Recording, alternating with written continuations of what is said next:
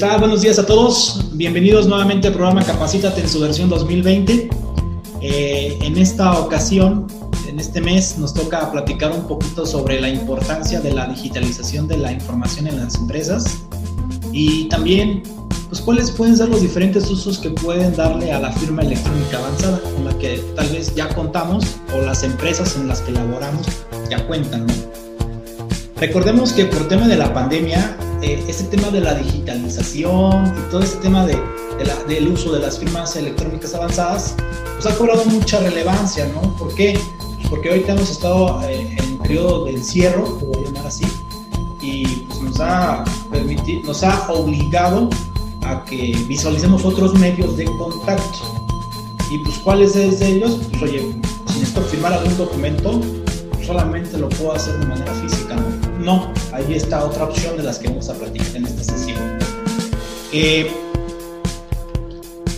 vamos a tener ahorita eh, en esta sesión como invitados, eh, aparte del área de impuestos, a la parte legal por parte de Antonio Orozco. Él es socio de GBO Legal, asociado activo de Sartax Consultores y Asociados. Bienvenido, Antonio. Muchas gracias. Buenos días a todos. Buenos días. Y también tenemos como invitado especial al buen Alfredo, Alfredo Quiroz. Él es gerente de finanzas de la compañía Servilámina Sumit Mexicana. Tiene más de 20 años de experiencia en finanzas y en compañías internacionales y ha participado en diferentes líneas de negocio en México. Su experiencia eh, también es muy importante y por eso quisimos o lo invitamos a esta sesión, aprovechando el tema. ¿Por qué? Porque pues, ha tenido experiencia en desarrollo de ERP, eh, ha participado en el Internet de las Cosas, tiene un poquito más de noción sobre ellas, ya cuando tenga su participación nos hablará un poquito más. Eh, ha trabajado en negocios inteligentes. Desde ese punto de vista, creemos que va a aportar mucho la participación como empresa este, en esta sesión. Bienvenido, Alfredo. Muchas gracias por la invitación, Luis. Es un gusto estar aquí con ustedes. No, no hay de qué. Este, esperemos que sea la, primera, pero no la única. Ahora bien, antes de comenzar de lleno, que quisiéramos recordarles pues, que Sartax pues, está compuesta de experiencia de, de, de, profesionistas de firmas grandes como las que ya conocen y también de empresas como las que en las que ustedes laboran. Entonces, tenemos algo de noción, algo de noción para poder prestar un, un, servicio integral, pues tenemos que hacer este tipo de alianzas como con GBO Legal, este, para poder prestar este servicio multidisciplinario, porque hay algunos servicios, por ejemplo, como este, en donde si nosotros participamos en la implementación, pues tenemos que participar de manera integral junto con la empresa. Eh, para aquellos que son nuevos en la sesión, les recordamos que Capacítate pues, fue creado por Sartax ya hace algunos añitos. Eh, en su versión online, pues estamos ahorita iniciando, ya tenemos dos mesecitos, lo que ha durado la pandemia y lo que va a seguir durando, yo creo. Eh, nuestros clientes están buscando actualización de manera recurrente porque las leyes fiscales y legales pues, son muy dinámicas. Entonces, en te buscamos dar este tipo de actualización y este tipo de temas son los que nos llega a requerir la gente. Ya para finalizar y para darle inicio, pues les comentamos que nos pueden seguir en redes sociales. Eh, las redes sociales, ustedes saben cómo les llegó la invitación a este curso, les llegó por correo electrónico, lo vieron en Facebook, en YouTube. Esta sesión está siendo grabada. Eh, la, idea, la idea es que podamos compartirla, transmitirla eh, en la fecha que hemos enviado en la invitación y que ustedes sin ningún problema, si no la pueden ver completa, porque la duración que estamos proponiendo es de dos horas, pues en algún momento puedan regresar y continuar con la sesión, ¿no? Eh, nuevamente les agradecemos la participación. Eh, va a estar abierto el chat, ya tenemos algunas preguntas que nos han hecho llegar a lo largo de este periodo, desde la invitación hasta la fecha. Y si tuvieran algunas en el chat, no las pueden hacer o a través de los medios por los que les llegaron la invitación. Este, si, si vemos que no es resuelta en este, en este, en este breve, breve curso, pues nos contactaremos con ustedes para poder resolver ese tipo de preguntas. ¿no? Esta sesión la vamos a dividir en cuatro sesiones. Eh, en la primera vamos a hablar de manera muy general sobre lo que es una firma electrónica avanzada y la transformación digital. esa firma electrónica avanzada eh, eh, es, importante que no la liguemos solamente con la, con la fiel, ¿no? Que todos conocemos, eh, la, famosa, la famosa fiel. la segunda parte vamos a hablar sobre qué, la principal o, qué necesitamos conocer sobre la, experiencia en las empresas. Ahí el buen Alfredo nos va a hablar sobre qué, qué, está trabajando, qué ha visto, qué ha aprendido y, pues qué puede sugerirnos, ¿no? Principalmente, si ustedes todavía no han hecho nada en su empresa por el tema de transformación digital, pues yo creo que es buen momento de empezar a, a ver las bases por las cuales debemos de comenzar con un proyecto como este, porque no es un proyecto sencillo. En la tercera vamos a tener la participación en la parte legal. Ahí vamos a hablar qué oportunidades legales tenemos. Oye, si bien es cierto que voy a utilizar esto para minimizar tiempos, pues oye, también te puede proteger en la parte legal, ¿no? También te puede proteger en la parte fiscal. Si llega la autoridad y te cuestiona, como ya lo está haciendo, pues el tema de demostrar operaciones cobra relevancia cuando hablas de información digital. Y ahorita toda la información, pues pareciera ser que llega de manera digital, ya es muy poca la que llega impresa, ¿no? Que claro, pues cuando llega digital, la imprimimos y ya la tenemos impresa, ¿no? La idea es hacerlo al revés. Eh, y un cuarta, una cuarta sección. La cuarta sección vamos a buscar que tengamos un foro al diálogo. Trataremos de combinar la experiencia de empresa con la experiencia de asesores, este, platicando sobre cuatro, cuatro aspectos importantes que más adelante vamos a, a, exponer, ¿no? Eh, Recuerden que la presentación será compartida al finalizar para aquellos que fueron registrados, los que, consideren que no tenemos sus medios de contacto, su correo electrónico, no lo pueden hacer llegar a fin de, por redes sociales o por el correo electrónico que, ya conocen, este, a fin de que podamos compartirles la presentación. Sin más eh, a detalle, pues comenzamos. Eh, la participación, la participación mía pues va a ser... Eh, principalmente eh, la primera parte, ¿no? Eh, Alfredo y Toño, si, si no logran ver la presentación, por favor me avisan. O si necesitan que le avancemos, este, sin ningún problema le avanzamos, ¿eh? Permítanme. Ok, es el disclaimer, el disclaimer que pues ya todos debemos de conocer. Esta sesión es meramente de sugerencia, orientación, compartir experiencias. No la tomamos como asesoría porque pues, si necesitan una asesoría sí tenemos que tener un contacto directo con ustedes. Y vamos a comenzar con transformación digital, el uso de la firma electrónica avanzada. Transformación digital. Eh, aquí tenemos que tener en cuenta cuál ha sido la evolución eh, en este tipo de, aspectos y de comunicación. Recordemos que inicialmente no me tocó vivirlo, pero pues estaba la parte del telégrafo. El telégrafo pues es un mecanismo de comunicación donde ustedes también podían tener o advertirse sobre alguna situación. Después vino la parte del teléfono y ahorita tenemos el Internet.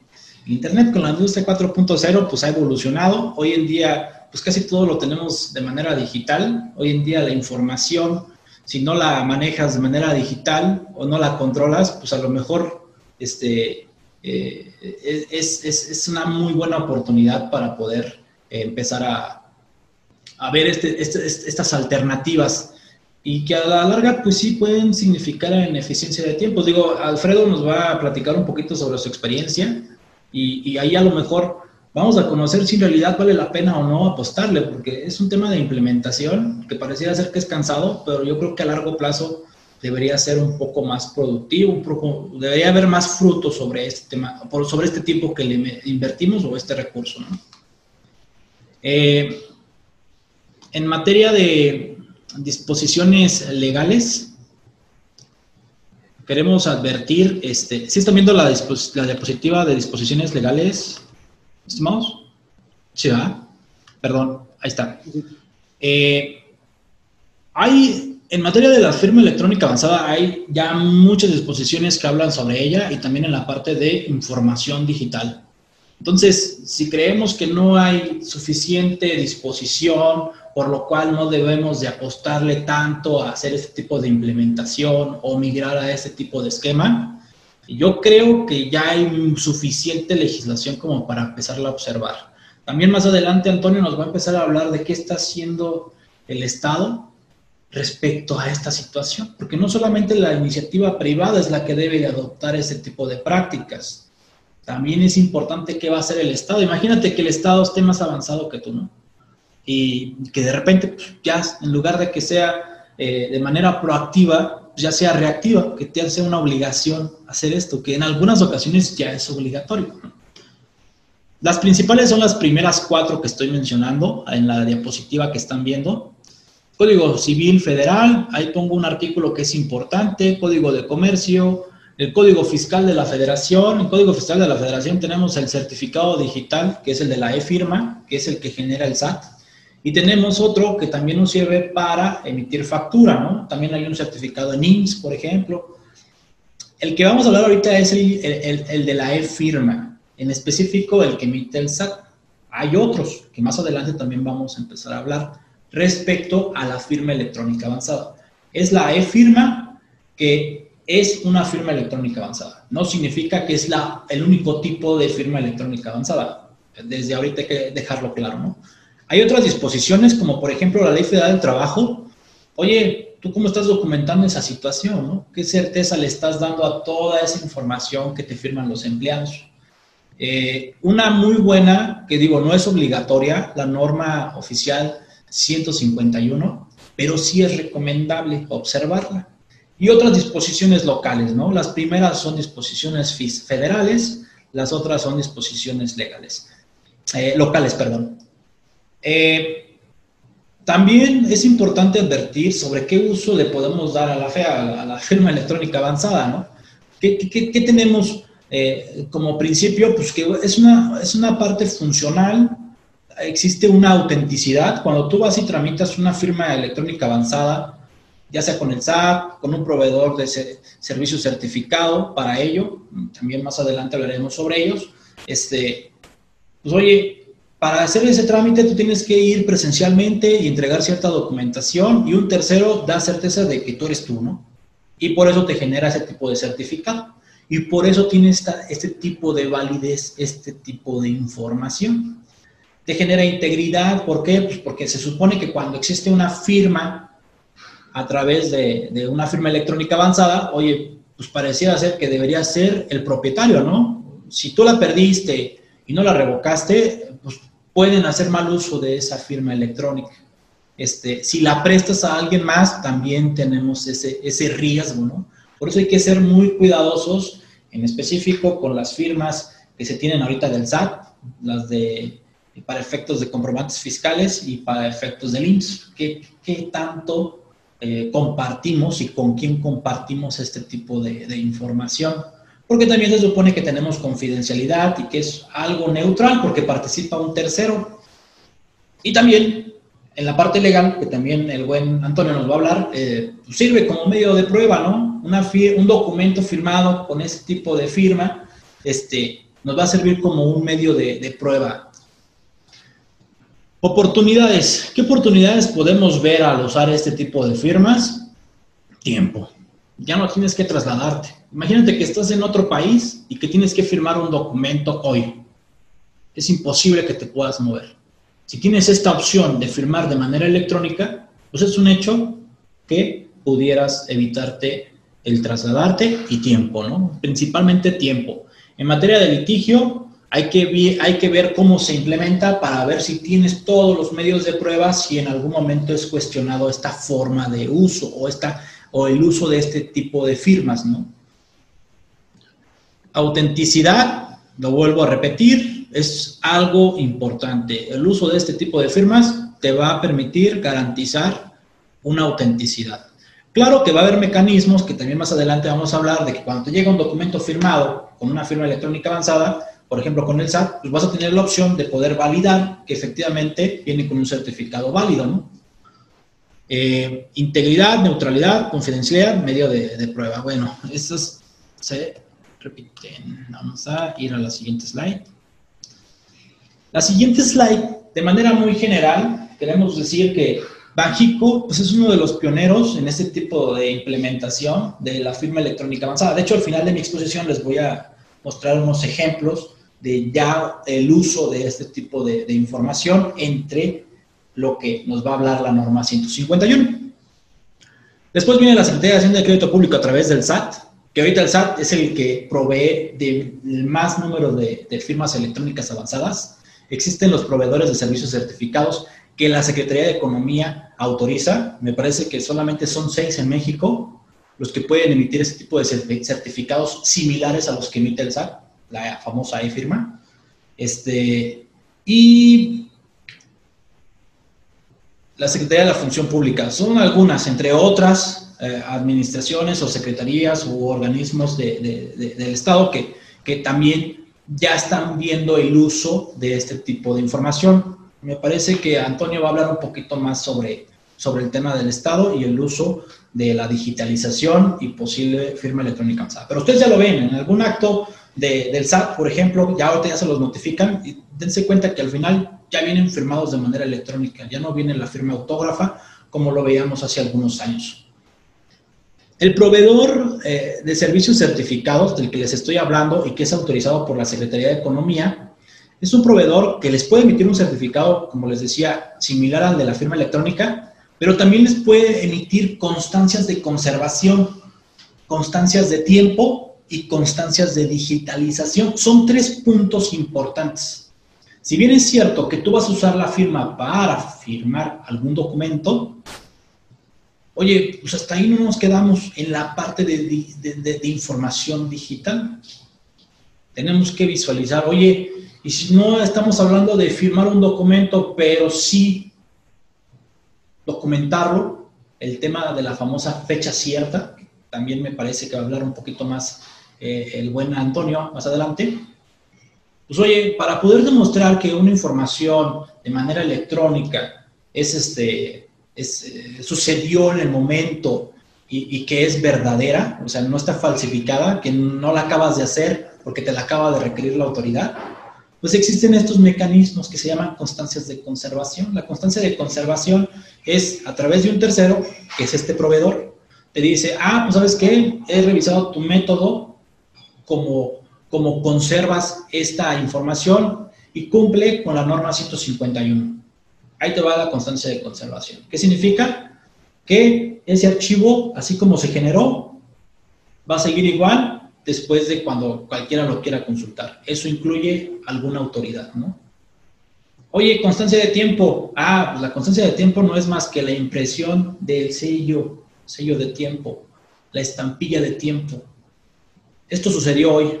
¿Por qué? Porque vino ese proveedor o validó ese proveedor que efectivamente la operación está sucediendo. Eso es un poquito más el tema de fecha cierta, ¿no?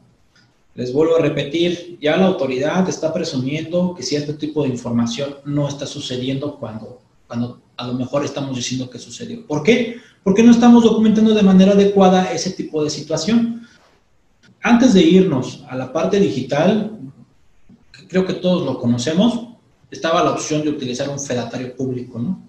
Oye, pues para darle certeza de que está sucediendo esto, vamos con el fedatario y el fedatario es un tercero que valida y dice que efectivamente está sucediendo. Pues bueno, en lugar de usar el fedatario, las opciones que estamos platicando son estas. Oye, pero ya tengo un documento impreso y quiero digitalizarlo. Esa es la otra, la constancia de digitalización. La labor del proveedor de servicio certificado pues sería revisar esa información y revisar el procedimiento que estás llevando a cabo para ver si estás cumpliendo o no estás cumpliendo con la norma 151, a fin de que pueda decir, pues sí, me parece que estás cumpliendo y esta información que tienes digital es muy similar o es similar a la que tienes de manera original. O sea, debería de tener el mismo valor. Hay algunos que dicen, oye, pues una vez que tengas la digital deberías de destruirla, ¿no? ¿O qué, qué hago con la original?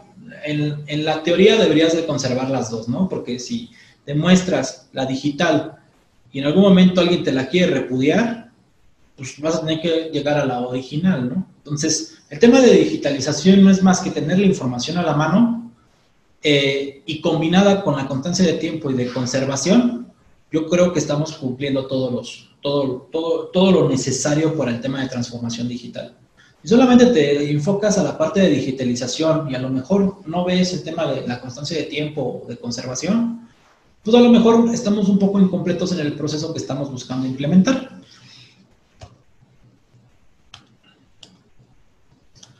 Ok, esta siguiente diapositiva pues habla un poquito sobre lo que es la firma electrónica avanzada.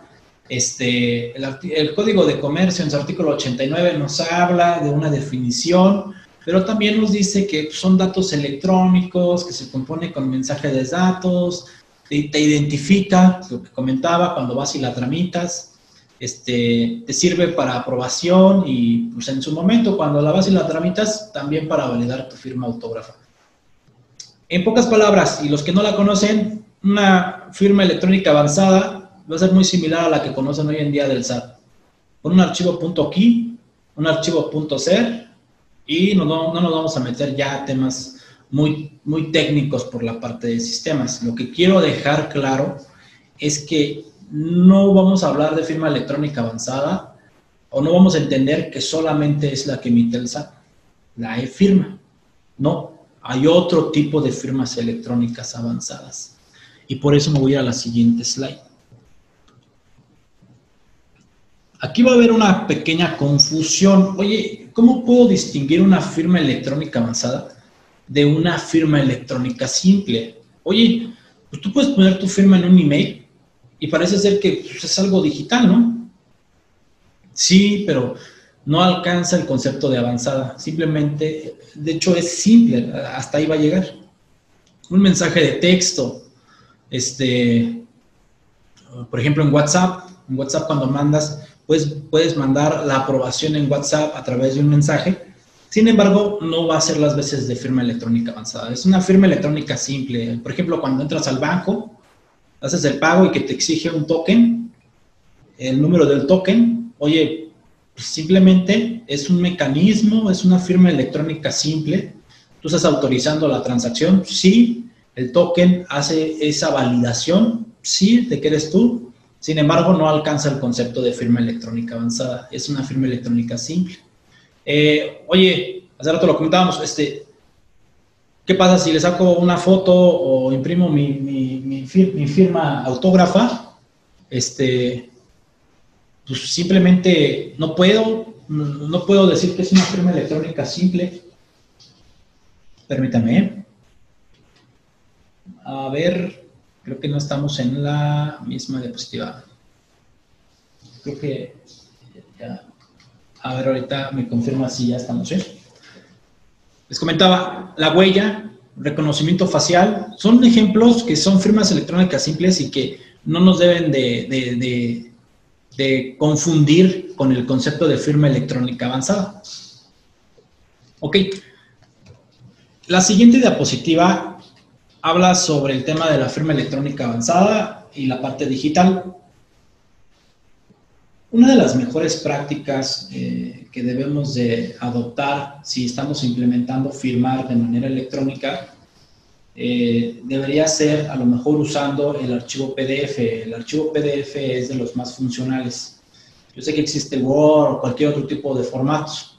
El archivo PDF, eh, ustedes si van, por ejemplo, a Telcel, tramitan algún plan, van a encontrarse que ya está implementada la firma a través de, PDF.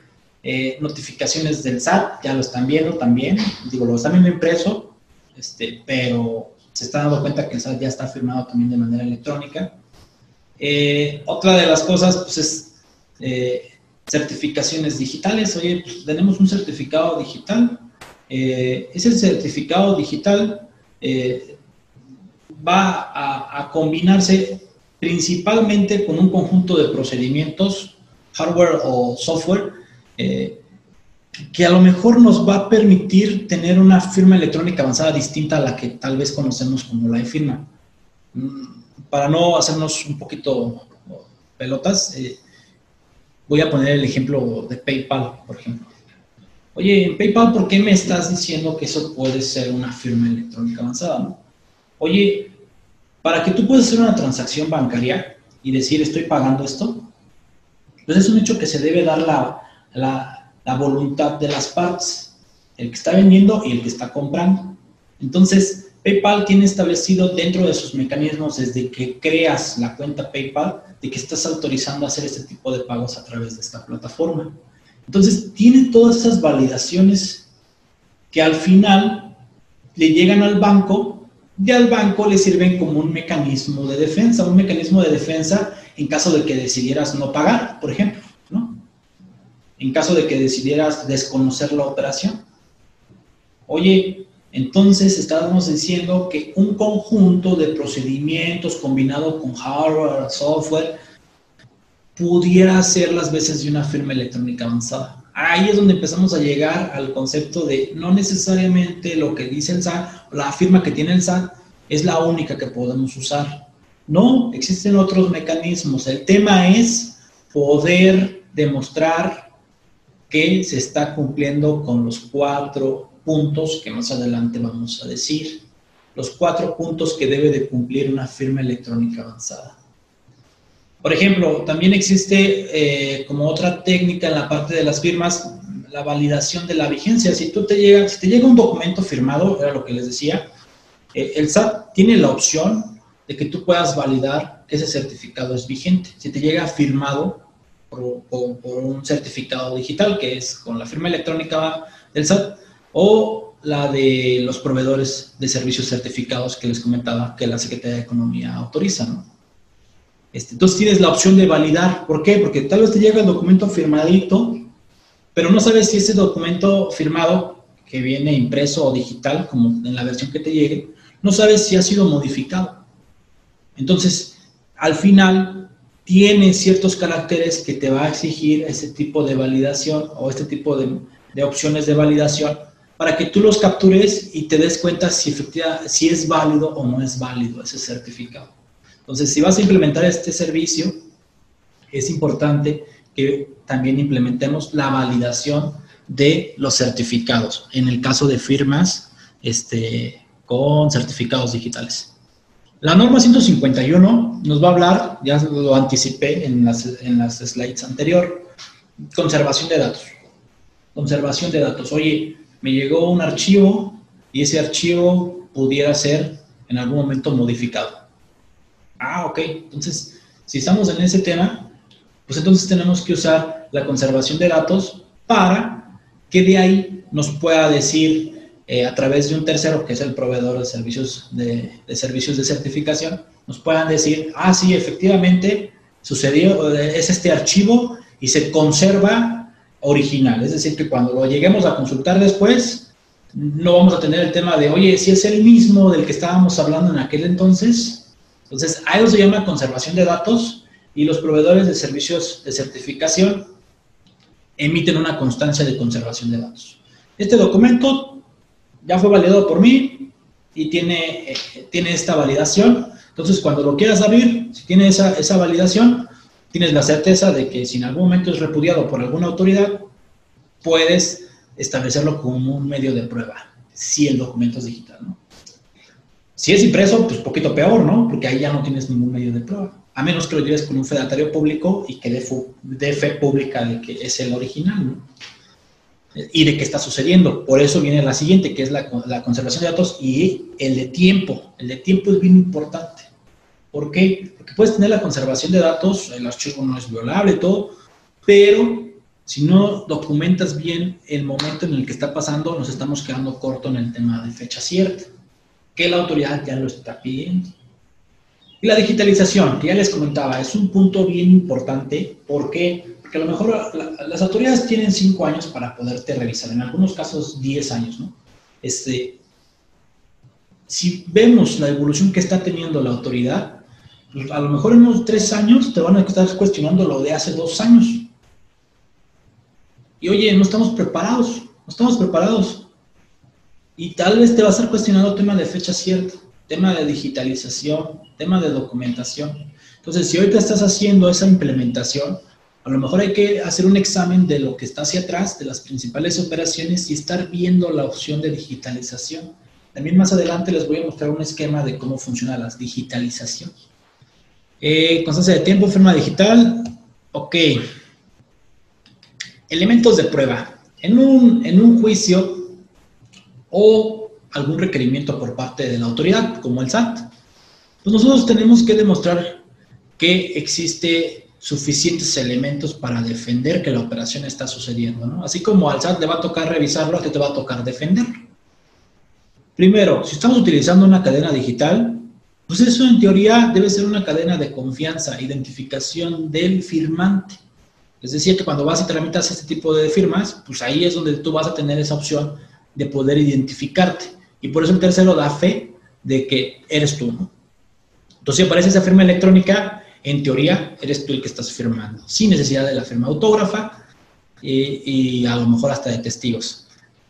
Eh, esa firma sí debe de estar bajo control del firmante. Si la estás compartiendo con alguien más, pues empieza a revisar con quién la tienes compartida. Si tienes alguna duda, pues yo te sugeriría mejor revocar y renovar a fin de que las que la tienen ya no la puedan usar o no tengan esa opción de usarla para otros medios o para otros fines.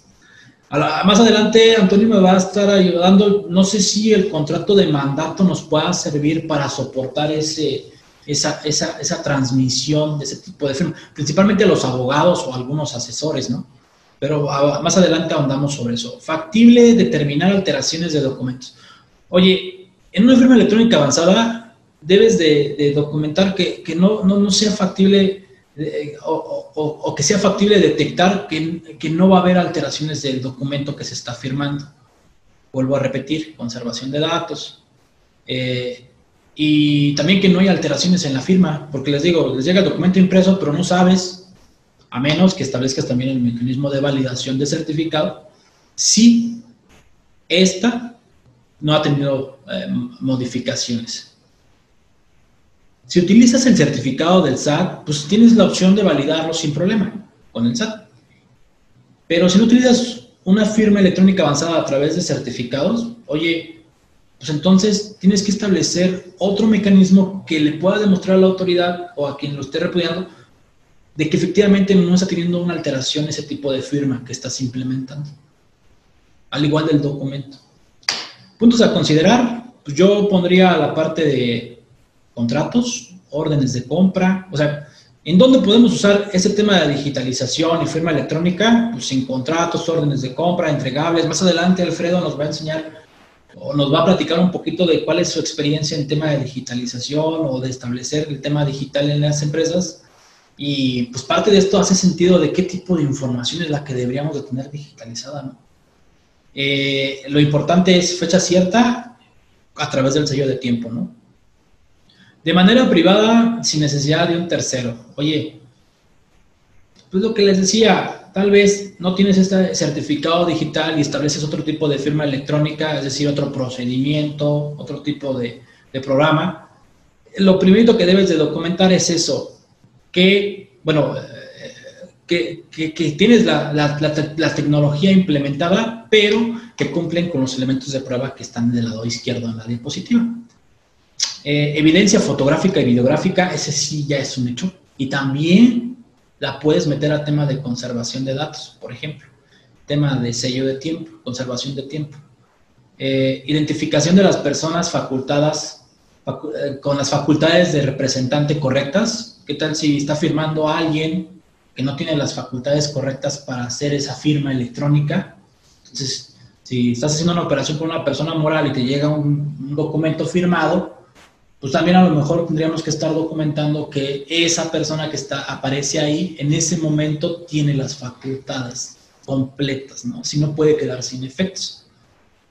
Algo que también hay que destacar es que Banjico usa ya, ya tiene implementado un webset, se llama así.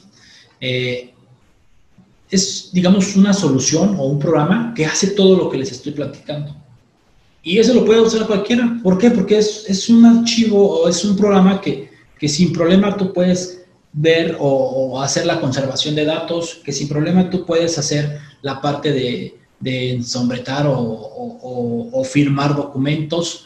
Este, más adelante también les voy a mostrar un, ejemplo, pero de hecho es este. Banjico. Este es un ejemplo de un documento firmado a través del WebSec. Si ustedes ya cuando les llegue la presentación le dan clic, les va a dirigir a la opción de descarga. ¿Por qué lo expongo? Porque si estás ahorita en tema de implementarlo, pues puedes a lo mejor descargarlo, no tiene ningún costo, y, y tal vez te permite ir conociendo cómo funciona todo esto de los que estamos hablando, porque parece que puede ser un poco engorroso. Este es un documento que están firmando, nada más lo único que les puedo advertir es que este, este programita no te permite firmar PDF, solamente en Word. Y otros documentos, pero PDF no. Este, te arroja el certificado, digo, tú pones la fiel, te pone, primero es la aplicación, ¿no? Hace rato decíamos, una firma electrónica avanzada puede ser un conjunto de procedimientos y de software y, y hardware entonces, esta es la aplicación que Banjico arrojó para todo el sistema financiero. Esta es ya la firma de un documento a través de este software. Ya con la fiel que tú ingresas, te arroja los datos para que tú puedas validar esta firma. Eh, pues esta es la firma como tal. Es muy similar a la que ven en la nueva notificación por parte de la autoridad. Te da la opción o te, te da la sugerencia de que debes de validarla y te maneja el sello de tiempo. Miren, aquí está el sello de tiempo. Ahora bien, aquí arriba están todas esas opciones. Tienes la opción de cifrar el documento. Ahí va. Estoy firmando ese documento, pero ahora para que cumpla con todo el tema de que, es inviolable esa opción, e, ese documento, perdón, este, lo voy a cifrar y después lo voy a ensombretar. Si tú haces esto, sin ningún problema, puedes tener la opción de que ese documento ya no sea modificado. Me, imagino que con esto pudiéramos estar cumpliendo con todo lo que necesita. Al final puedes obtener estos documentos, el que es cifrado y el que es ensombretado. Aquí están los ejemplos. Lo pongo ahorita como ejemplo. Si quieren descargarlo, aquí va a estar la liga. Empiecen a picar, ingresen su firma electrónica avanzada, empiecen a ver cómo está funcionando y es lo mismo que les va a ofrecer tal vez un proveedor de, lo, de, los que se encargan de hacer ya la solución. Este proveedor, por ejemplo, estas son fuentes de su página. Eh, esta es la que les comentaba, más o menos qué tipo de archivos son. Aquí estamos hablando de digitalización, lo que hace rato comentábamos. Se convierte en un mensaje de datos se hizo un cotejo por este proveedor de manera exitosa, se emite la constancia de conservación y la solicitud, bueno, primero la solicitud de constancia y se emite la constancia de conservación. ¿Qué quiero decir? Que aquí en esta digitalización, el mismo archivo que tienes impreso tiene la misma validez de manera digital para cualquier autoridad. ¿Por qué? Porque ya tienes un tercero, ya no participó el fedatario público para decir esto mismo. Este, por ejemplo, es un tema de la validación. Cuando les llega un documento con este tipo de, conservación, puedes validar que efectivamente eh, estuvo cumpliendo con todo lo que se necesita conforme a, la norma 151, entre otras disposiciones. Este otro ejemplo, por ejemplo, este es un proveedor que, que ya lo estuvimos viendo, estuvimos platicando sobre cómo tienen la, implementada su solución. Esa solución que tienen implementada, la verdad es que está muy buena. Eh, no, eh, pudieras no utilizar la firma electrónica avanzada eh, del SAT o de un proveedor como tal. Su mismo sistema que implementaron hace esas funciones. Aquí, por ejemplo, si tienen el certificado de la firma electrónica, sí eliges esa opción, ¿no? Ay, perdón. Es este. Me di atrás. Aquí está. La firma autógrafa. El sello del tiempo. La validación de la firma electrónica avanzada. Esta es la estampilla. La estampilla de tiempo, que es esta, aquí abajo. Viene la información de los firmantes. Eh, prácticamente esta es mi participación, digo, es muy general, por tema de tiempo ya no puedo alargarme más. Este, pero lo que sí quiero dejar claro es, existen firmas electrónicas avanzadas, eh, son muchas, va a depender de la forma en que la implementan. Eh, hay muchos especialistas en el mercado que se encargan de ese tipo de implementación. Lo importante es que se cumplan con esos cuatro puntos que antes había platicado, ¿no? Eh, voy a pasarle la, la palabra al buen Alfredo. Listo. Correcto, mi querido Luis, muchas gracias. Muy, interesante el, tema de, las firmas. Voy a tratar de hacer una, una breve explicación un poco más adelante, pero gracias sobre todo por la invitación. A mí me toca hablar un poco de, esta transformación digital, cómo se llevan las empresas, y voy a retomar parte de lo que tú, de lo que tú comentabas, Luis. Entonces, no sé si me ayudes con el siguiente, los siguientes dos slides, por favor. Y bueno, tal vez la parte de transformación digital tiene mucho que ver con lo que decía Luis, cómo un proceso en una compañía se vuelve de un tema físico o analógico, como hoy lo conocemos, a digital.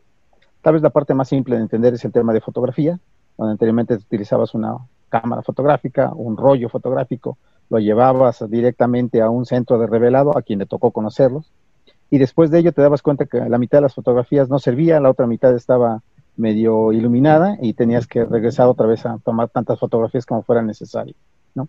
Y ese modelo de negocio funcionó por mucho tiempo hasta que llegó el teléfono celular y digitalizó de alguna manera las fotografías. Y hoy en día, pues los centros de revelado pues ya no existen, son centros de impresión de, documentos eh, eh, fotográficos. Y bueno, eh, me gustaría tal vez que eso lo tenemos todos presentes, pues bueno, ese es parte del tema de transformación digital. Si revisamos todas las aplicaciones que tenemos en nuestro teléfono celular, nos vamos a dar cuenta que tiene una cantidad de información, datos que anteriormente eran físicos o analógicos y hoy son digitales, ¿no? Entonces, de ese tamaño es la oportunidad o la, ventaja de esta transformación digital. Y hasta el final del slide, como pueden observar, es un, eh, bueno, coloco una frase que a mí me gusta mucho porque es, es un viaje que nunca termina. Una vez que te, que te involucras en esta parte digital, se vuelven como caramelos. Cada día quieres más y cada día quieres más. Entonces, si quieres, nos movemos al siguiente slide, mi querido Luis, por favor. Y cuando hablamos de transformación digital, nuestra mente piensa en muchas, muchos temas y hay, hay muchas eh, em, frases o, información que tenemos en, nuestra mente. Tiene que ver con cambio, tiene que ver con análisis, tiene que ver con eh, inteligencia de negocios, tiene que ver con el futuro, tiene que ver con oportunidades, eh, tiene que ver con estar conectado, eh, con innovación, con movilidad, con uso, con aplicaciones, con integración. Ah, e, es un tema muy amplio el tema de, transformación digital. Y pues bueno, para tratar de hacer esta parte muy simple, quisiera nada más, no sé si me puedes ayudar a movernos al tema de la definición, mi querido Luis. Eh, pero bueno, la definición de la transformación digital es integrar la tecnología digital en cada, y un, cada una de las tareas y áreas de un negocio. Y al referirme a cada una de las tareas involucra todo lo que hoy conocemos que existe, debería de ser digital en algún momento. ¿no? Y esto tiene que ver mucho con tener una mentalidad de cambio y de mejora continua en la operación. Si hoy hacemos una operación de firmas, como lo comentaba Luis, y voy a tratar de hacer una semblanza también simple donde todos estamos involucrados, anteriormente tenías que ir al banco y firmar un documento para obtener una solicitud para obtener una tarjeta de crédito. Un formato físico, estaba tu firma autógrafa, después te entregaban un plástico, este plástico volvías a firmar eh, de manera física que recibías el plástico y con este plástico ibas a un comercio y lo ponías directamente en una terminal, se imprimía un documento físico, eh, ponías tu firma en documento de manera autógrafa y esa era la evidencia clara de que habías asistido al establecimiento. Hoy, bajo estos medios tecnológicos, como bien comentaba Luis, tiene mucho que ver con software, hardware y procedimientos de las compañías. La firma hoy que vas a un lugar y hoy con tu PIN, que hace las veces de tu firma, se genera el pagaré y si tienes un teléfono un teléfono inteligente que tiene tecnología de aproximación NFC, puedes sacar el teléfono y el cargo se hace automático a tu tarjeta eh, de manera inmediata o a través de CODI, que es el nuevo el procedimiento que está utilizando el Banco de México para hacer transferencias electrónicas, es una nueva forma de digitalizar tu firma. O si lo haces a través de tu teléfono, con todo el tema de firma eh, eh, digital a través de tu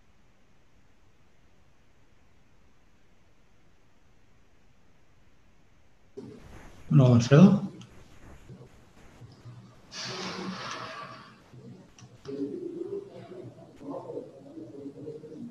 Bueno, no.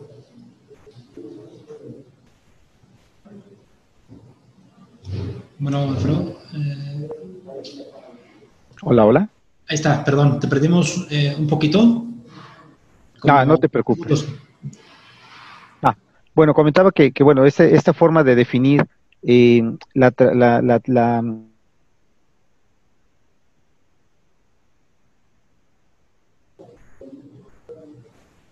Otros 10 segunditos, eh, Alfredo. Bueno, ¿no? Estamos... Bueno, ¿no?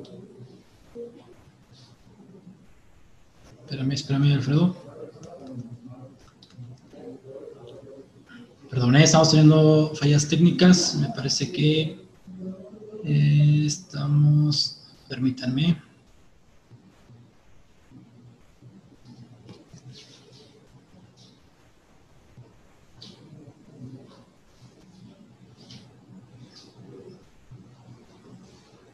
Permítanme, ahí está. Alfredo, ¿ya nos escuchas bien? Nada más que creo que fue... Sí, una disculpa, se me cayó el internet. Una disculpa. Ahí está, ya. Correcto, muchas ya, gracias. Entonces, no, no sé si me puedes ayudar moviéndote a la definición del, de transformación digital, a los siguientes, al siguiente slide, dos slides, por favor, Luis.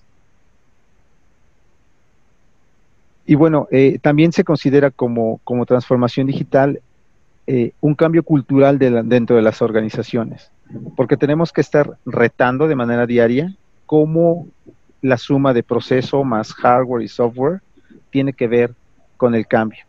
Y evidentemente al momento de estar experimentando estos cambios, pues hay que estar también abiertos a que se van a cometer errores. No siempre en la transformación digital ocurre todo de manera muy simple. Eh, finalmente vamos a tener algunos aspectos en donde va a haber eh, prueba y error y finalmente, pues bueno, tenemos que atrevernos, equivocarnos, saber que ese, en ese error va a haber muchos aprendizajes y finalmente, eh, pues bueno, estar, estar conscientes de esta, de esta parte. Si quisiéramos ver cuáles son los elementos que desde mi experiencia se vuelven relevantes en un tema de transformar digitalmente del papel a lo digital en procesos como los que acabo de describir, eh, tiene, tiene mucho que ver con, con estos cinco cinco elementos que es el capital humano, eh, el valor hacia el cliente, los procesos, las tendencias y la administración de proyectos. Si nos fuéramos eh, al siguiente slide, por favor, Luis, en temas de capital humano, al final del día quien hace posible la transformación digital son las personas, son los equipos de trabajo que están dentro de las organizaciones son las personas que dicen, ¿por qué no hacemos un cambio en este proceso? ¿Por qué no adoptamos esta nueva tecnología? ¿O por qué no hacemos eh, una mejora sustancial en, la entrega que estamos haciendo? Y no solamente tiene que ver con que tengamos a las personas correctas, sino también que tengan una correcta dirección. Y eso quiere decir hacia dónde queremos llegar con esa transformación digital. Porque sin estos dos elementos, el decir queremos digitalizar y compramos una máquina para que pueda escanear todos los documentos que tenemos hoy en papel. Sí estamos digitalizando, pero ¿cuál va a ser el fin para ello? Eh, si no lo tenemos claro, pues solamente se vuelve una simple, un buen deseo o una iniciativa. Si habláramos de valor al cliente, eh, la transformación digital evidentemente requiere una gran inversión de muchos recursos, ¿no? Tiene que ver con personal, tiene que ver con procesos, tiene que ver con tecnología y eh, estos tienen que estar enfocados al cliente. Es decir, esta transformación digital ¿Qué beneficio le va a tener al cliente? ¿Para qué se requiere? Eh, va a haber un incremento en ingresos, una reducción en costos, una reducción en tiempo, una entrega más rápida, una entrega más económica, e, etcétera. Eh, eh, aquí la transformación digital cuando está enfocada al cliente, y ejemplos hay muchos, creo que ahorita la parte más clara de visualizar es en el tema de entrega a domicilio, donde desde tu teléfono compras el bien que quieras, en la tienda que quieras y te llega a tu domicilio. ¿no? Es decir, está muy enfocado al cliente la transformación digital. Y se tienen que tener medidas claras. Una vez que la transformación digital llegue, ¿cuál va a ser el beneficio o la ventaja que se va a entregar al cliente? Eh, si habláramos de procesos, y aquí voy a tomar un poco de la charla de Luis, eh, en el proceso cada compañía va definiendo sus procesos y es por eso que PayPal tiene un proceso distinto al de una institución bancaria y es completamente distinto al que puede tener la compañía A o la compañía B, porque dependiendo de la suma de su proceso junto con su hardware y software, es como se va a definir eh, la transformación digital. Esto es que cada, cada compañía va a tener que definir a su medida esta transformación digital. Eh, si habláramos del tema de tendencias, pues bueno, en tendencias hay muchas hoy en día, ¿no? Si habláramos de Big Data, si habláramos de Internet de las Cosas, si habláramos de, inteligencia de negocios, eh, pues evidentemente todas esas tendencias están y existen hoy. La idea es cómo, o, como lo comentaba Luis, el tema de la, de la firma digital o de la digitalización de firmas, voy a hacerlo diferente, eh, cómo los llevamos a cabo, a la, cómo los tomamos esas tendencias dentro de la compañía, pero lo más importante no es el uso de esa tendencia, sino, sino más bien cómo vamos a encargarnos que ese cambio en el proceso se dé y sobre todo que se cambie la cultura dentro de la organización. Es decir, a partir de este momento dejaremos de utilizar firmas autógrafas y volveremos o lo verteremos ahora en una, en una digitalización de la firma. ¿no? Y por último, esto tiene que verse como un proyecto. Y como un proyecto tiene que verse como una nueva forma de pensar respecto de cómo hago las cosas hoy y cómo quiero que ocurran una vez que la digitalización comience. Cómo se va a modificar el proceso, cómo va a modificarse el modelo de negocio. Y sobre todo tratando de olvidarnos de lo que ocurre como solíamos hacerlo anteriormente. Eh, un, gran problema que tenemos en, este tema de la transformación digital es que siempre va a haber como dos roles interesantes. Alguien muy activo queriendo hacer los cambios y otras personas muy pasivas no queriendo hacer los cambios o resistiéndose al cambio. Y en mi experiencia, eh, me gustaría compartir con ustedes en el siguiente slide, eh, quién es la persona que desde mi punto de vista debe de liderar la transformación digital. Y el gran problema en una compañía que generalmente donde trabajamos la gran mayoría de nosotros, eh, nos damos cuenta que la gente de producción está muy atenta al tema de calidad, al tema de entrega, al tema de productividad, y por ellos nunca va a pasar el tema de transformación digital. Si nos movemos al área de ventas, ellos están enfocados al cliente, al servicio, a la entrega, y no es un foco para ellos la transformación digital como tal si nos moviéramos al área de, capital humano, eh, ellos están interesados en que el capital humano eh, esté en el lugar correcto, haciendo las cosas correctas y, demás. Entonces, bajo mi experiencia, el CFO de una compañía es quien tiene como muchas ventajas con respecto de las otras áreas, de áreas o divisiones dentro de una compañía. ¿Por qué? Porque el CFO tiene la experiencia en todos los procesos de la compañía.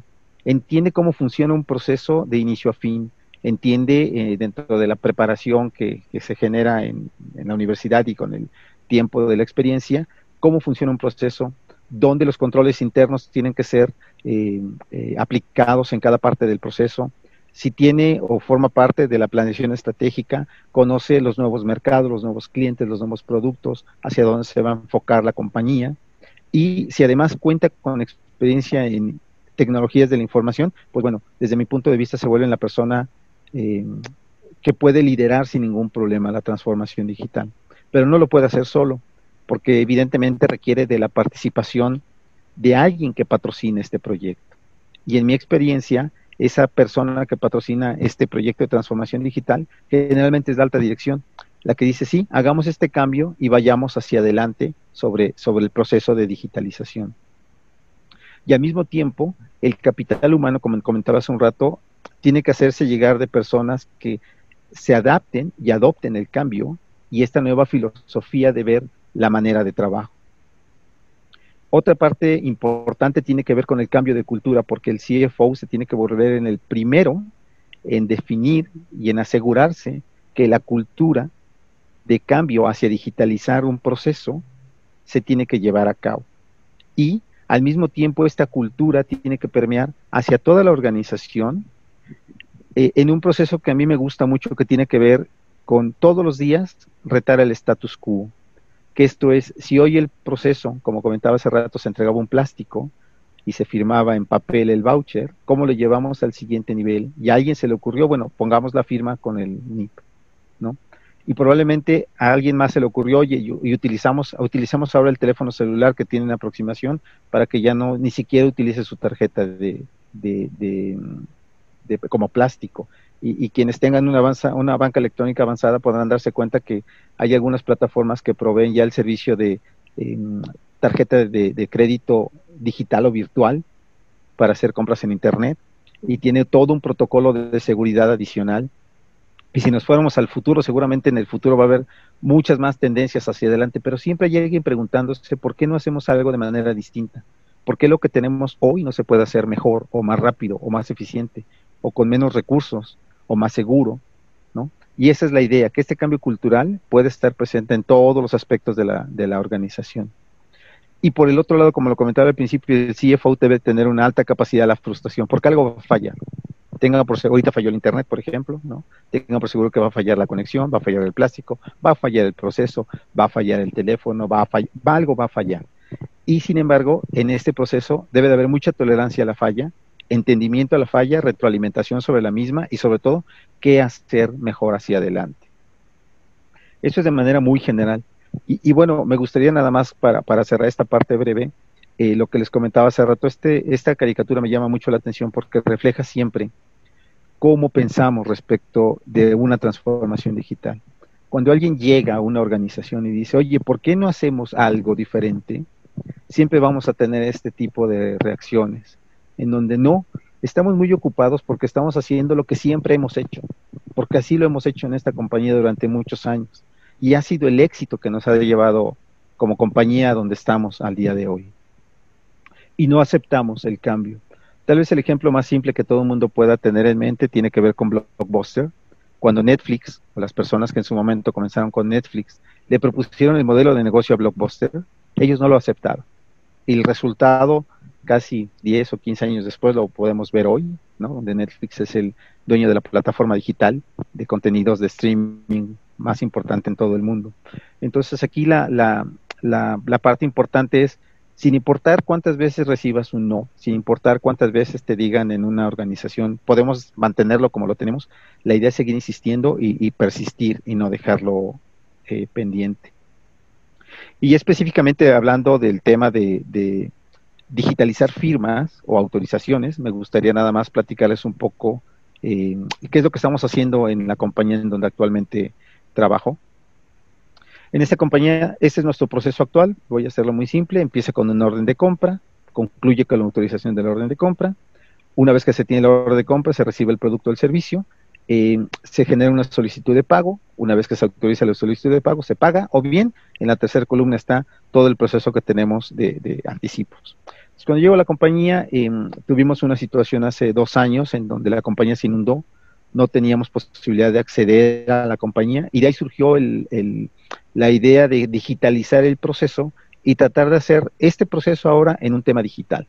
Y, pues bueno, lo que ocurrió fue que eh, a través de la gente de que trabaja en tecnología de información, decidimos, no sé si me ayudas con el siguiente slide, mi querido Luis, y, en este em, portal eh, tenemos pues, prácticamente todos los menús que están del lado derecho. Tenemos creación de órdenes de compra, creación de órdenes de compra sin una, perdón, eh, solicitud de pago sin una orden de compra, en donde se utiliza para generar eh, pagos cuando no hay un CFDI. Cuando hay un CFDI generamos siempre una orden de compra. se pueden generar consumos de gasolina, se pueden generar autorizaciones, eh, más adelante voy a platicar, pero también se puede generar un reporte de operaciones que se han tenido con, con EDOS, y, eh, con EFOS, perdón, y la parte importante tiene que ver eh, que, esta, que esta información, como bien comentaba Luis, está disponible en Internet y si hay una persona que no se encuentra hoy en la oficina, que está en su casa por las condiciones actuales del, del confinamiento, o bien está fuera del país porque es un extranjero que decidió o decidimos no tenerlo en México por cuestiones sanitarias, puede seguir el proceso de autorización sin necesidad que la persona físicamente se encuentre dentro de la oficina. Eh, tenemos tres plantas, las tres plantas están localizadas en diferentes estados de la República y evidentemente este proceso ayudó a mejorar los tiempos de respuesta de autorización. Eh, y pues bueno, si, si nos podemos ir al siguiente slide, mi querido Luis. ¿Qué es lo que ocurre de manera muy simple? En nuestro proceso nosotros definimos que la forma correcta de generar este, esta autorización iba a ser a través del correo electrónico. Entonces, hay un protocolo interno para que cada persona que tiene un correo electrónico, garantizamos que sea la única persona que tiene acceso al correo y tenemos una política de contraseñas que garantiza que la única persona que puede entrar al correo electrónico es la dueña del correo electrónico y, y, pues bueno, al final del día el correo electrónico le llega en su computadora o a través del teléfono y tiene estos tres botones que aparecen al final, es decir, puede aceptar, puede rechazar o puede ver más detalles de, la solicitud de orden de compra, de la solicitud de pago. Eh, en este momento, como pueden ver, aparece en la parte de abajo la fecha, que era la, que comentaba Luis, y detrás de cada uno de estos botones, para que podamos tener una idea, existe un token. Eh, nosotros decidimos o definimos también utilizar este token con la intención. La realidad es que detrás de ello está el procedimiento que comentaba Luis respecto de procesos, hardware y software para poder eh, autorizar o rechazar una, una, orden de compra y una solicitud de pago. Y, y si nos vamos al siguiente slide, eh, está de manera muy simple, pero donde lo tenemos hoy puesto es que en una simple pantalla de monitor podemos revisar toda la información que está relacionada con la orden de compra, que es lo que aparece del lado izquierdo. En la parte media baja aparece eh, se alcanza a ver muy poco, pero está el XML y el PDF, donde el XML es la factura electrónica que, se genera por medios electrónicos a través del SAT, que esta sí cumple con toda la parte de firma electrónica avanzada que todos conocemos y que se vuelve relevante porque esa firma electrónica avanzada lo que, lo que hace es que con la validación de la persona que genera la firma electrónica avanzada permite contar con famosos, los famosos archivos de .key y .ser, que son más que un certificado válido otorgado por el SAT y una llave privada que solamente la puede utilizar el dueño de la firma electrónica avanzada. nosotros todos los días en la madrugada vamos y leemos el servidor del SAT y traemos todos los XML que se emitieron el día anterior y los vamos almacenando en una base de datos.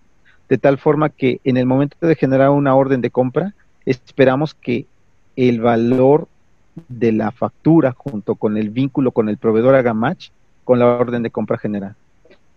Si ese es el caso, se procede a autorización y en la parte alta podemos revisar que aparecen los valores de cuándo se creó, cuándo fue revisado en un primer paso a la orden de compra y en un siguiente paso la solicitud de pago y comentarios adicionales.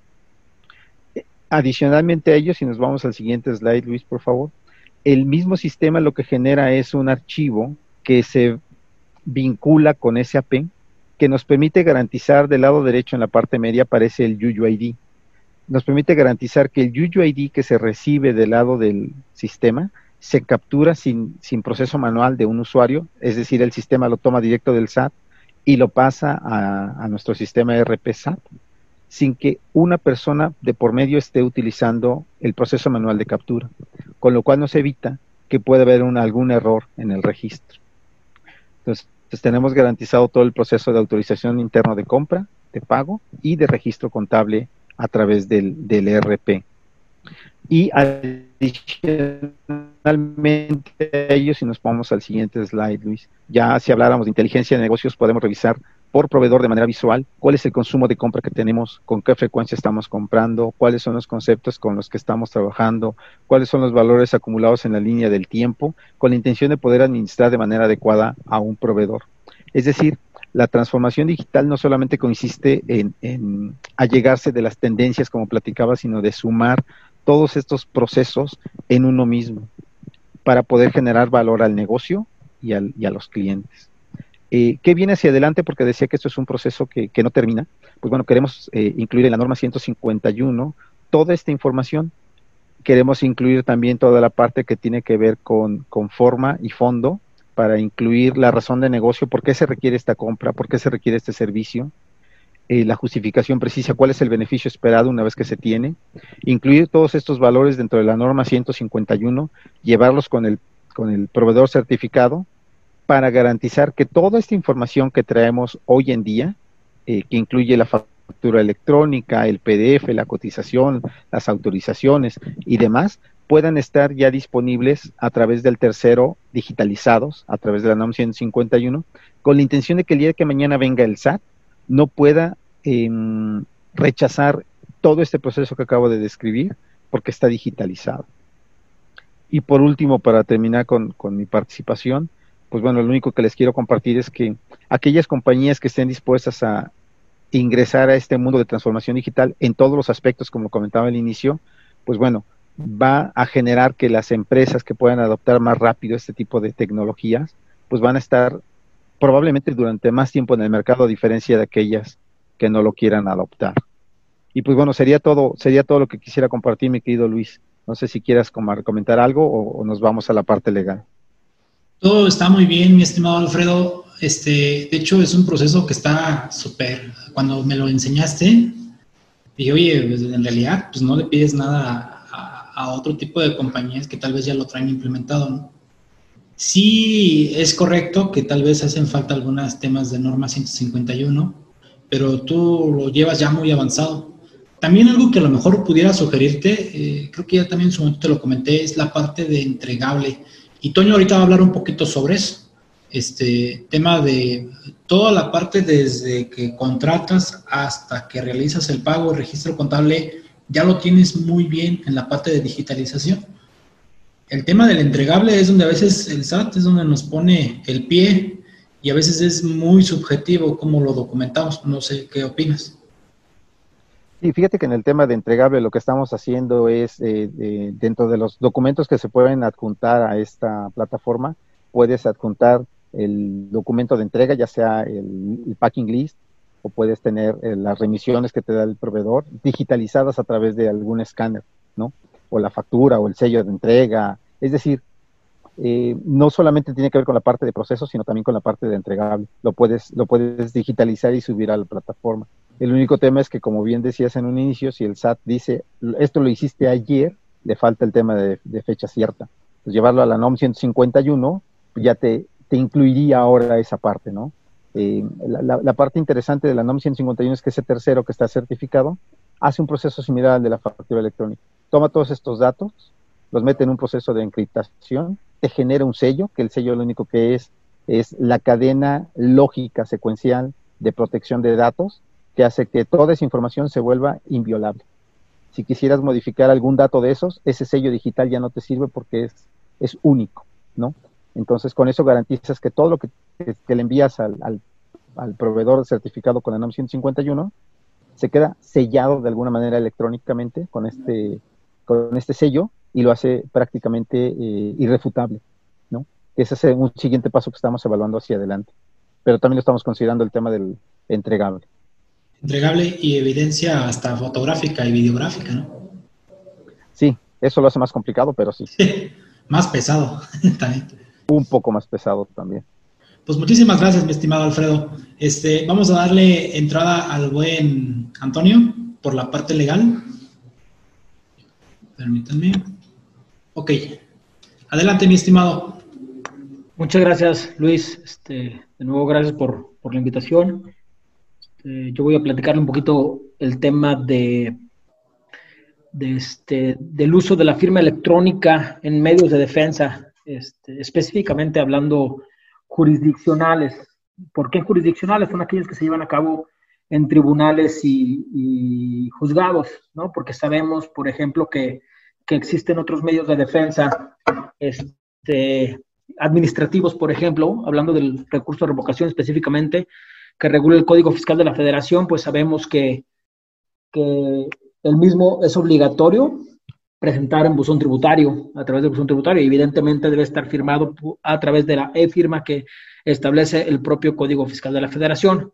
Entonces vamos a dejar de, de, lado este, esta clase de procedimientos para entrar eh, de lleno a los que son aquellos jurisdiccionales, ¿no?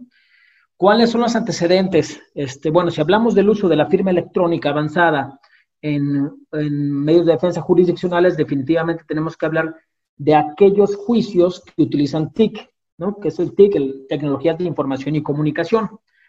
Este, bueno, el primer antecedente de, esta clase de, juicios es el juicio en línea que se lleva a cabo ante el Tribunal Federal de Justicia Administrativa. Les comento que, la reforma al reglamento relativo salió eh, en junio de 2009 no obstante, el, juicio comenzó a operar hasta el 8 de agosto de 2011, ¿no? Prácticamente tiene casi 10 años, este, y bueno, como requisito es precisamente contar con la e-firma tramitada ante el SAT, es a través de esta firma con la que se eh, acredita, digamos, la, autenticidad y que sustituye a la firma autógrafa para efecto de este, de este juicio, ¿no? Eh, si bien eh, basta con contar con la firma, también hay que realizar un trámite ante el propio, ante el propio Tribunal Federal de Justicia Administrativa para crear claves y, contraseñas, ¿no? Siguiente lámina, por favor, Luis.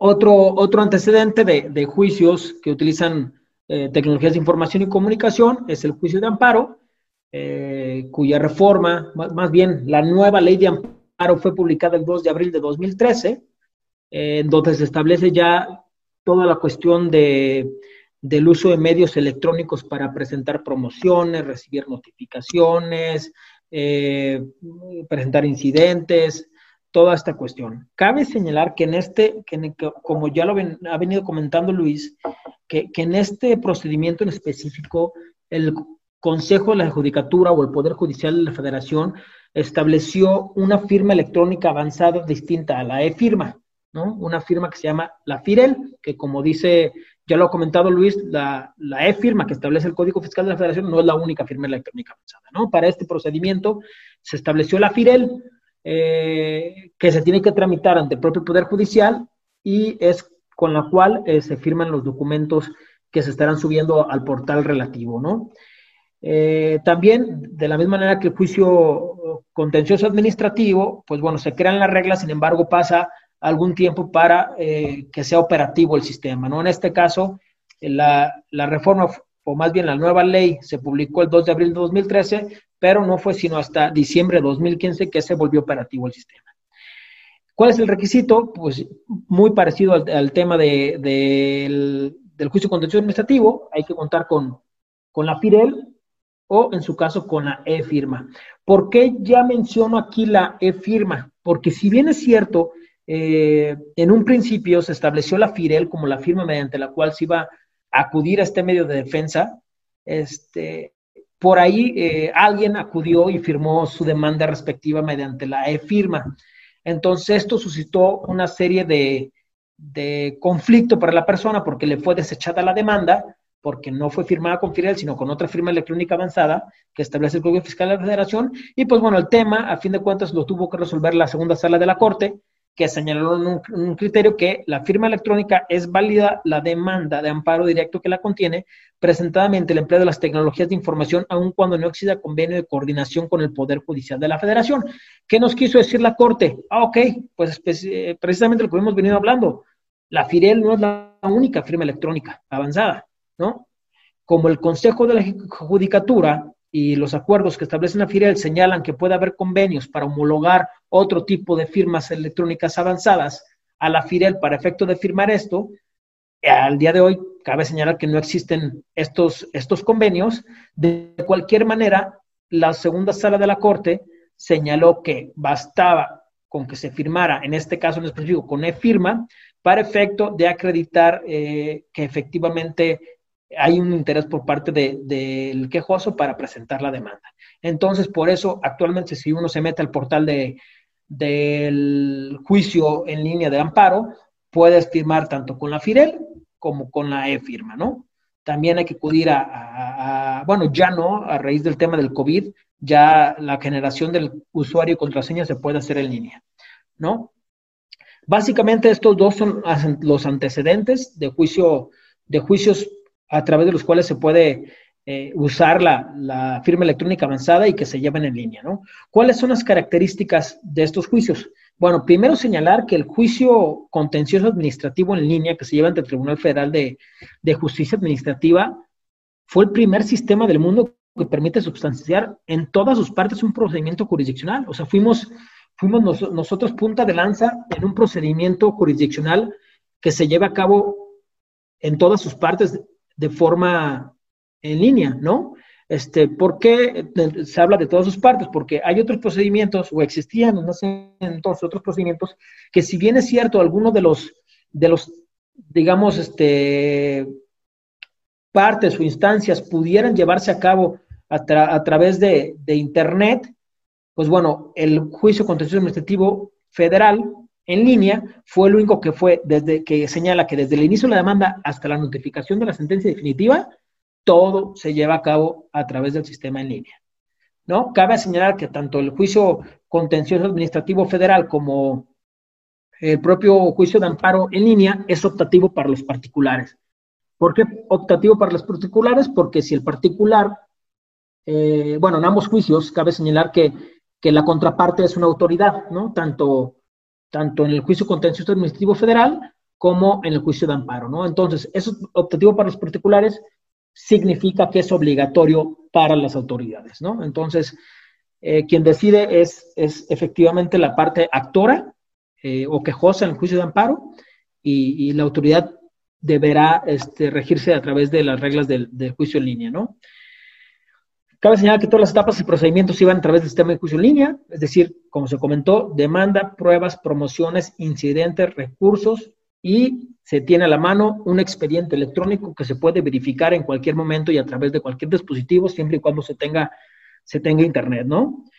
Eh, la siguiente lámina, por favor, Luis.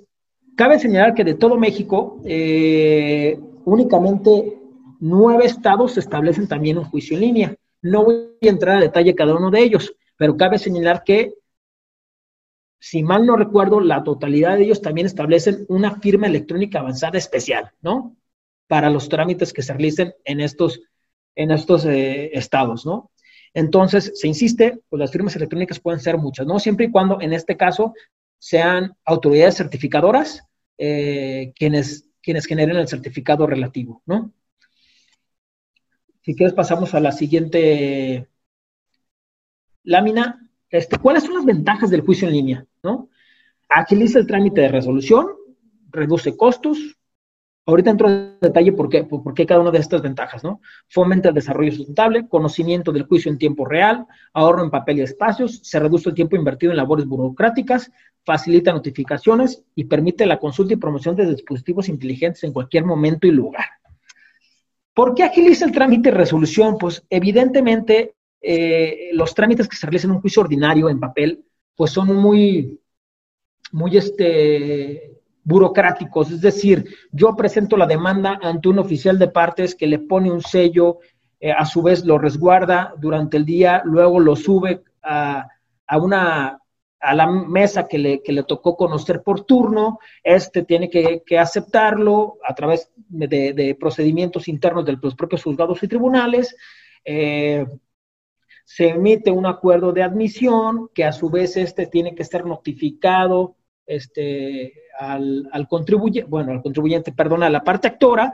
Eh, si es una notificación personal, pues evidentemente ahí se dilata el procedimiento porque el secretario que tiene, que conoce del asunto, tendrá que pedir la actuaría que genere las constancias de notificación para que sean llenadas y a su vez sean llevadas por un notificador al domicilio procesal señalado por la parte actora y, pues bueno, recabar la firma de, de la parte actora para entonces entregar el documento y pues ya surte efectos al día siguiente. Entonces, digamos, durante el trámite que pudo haber sido en un día, es decir, el secretario realiza un acuerdo, lo sube, inter, lo sube al sistema eh, y, el, la, la, parte actora revisa el sistema ese día, le pone recibir notificación, pues bueno, se convierte en un tema de cinco o seis días, ¿no? Si, no, si, fue, si bien nos va, ¿no?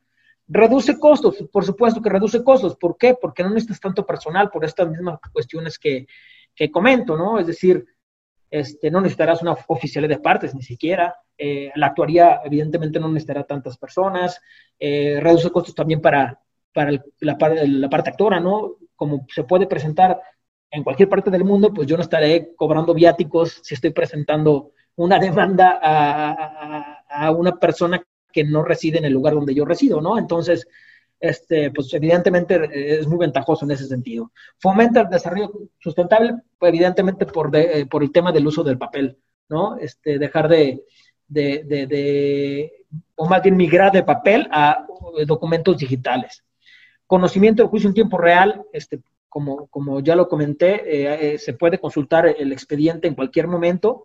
La, los funcionarios del tribunal o de los juzgados están, están obligados a subir eh, todo, toda actuación del juicio a ese expediente electrónico que se puede consultar una vez ingresando con, sus, con sus contraseñas, ¿no?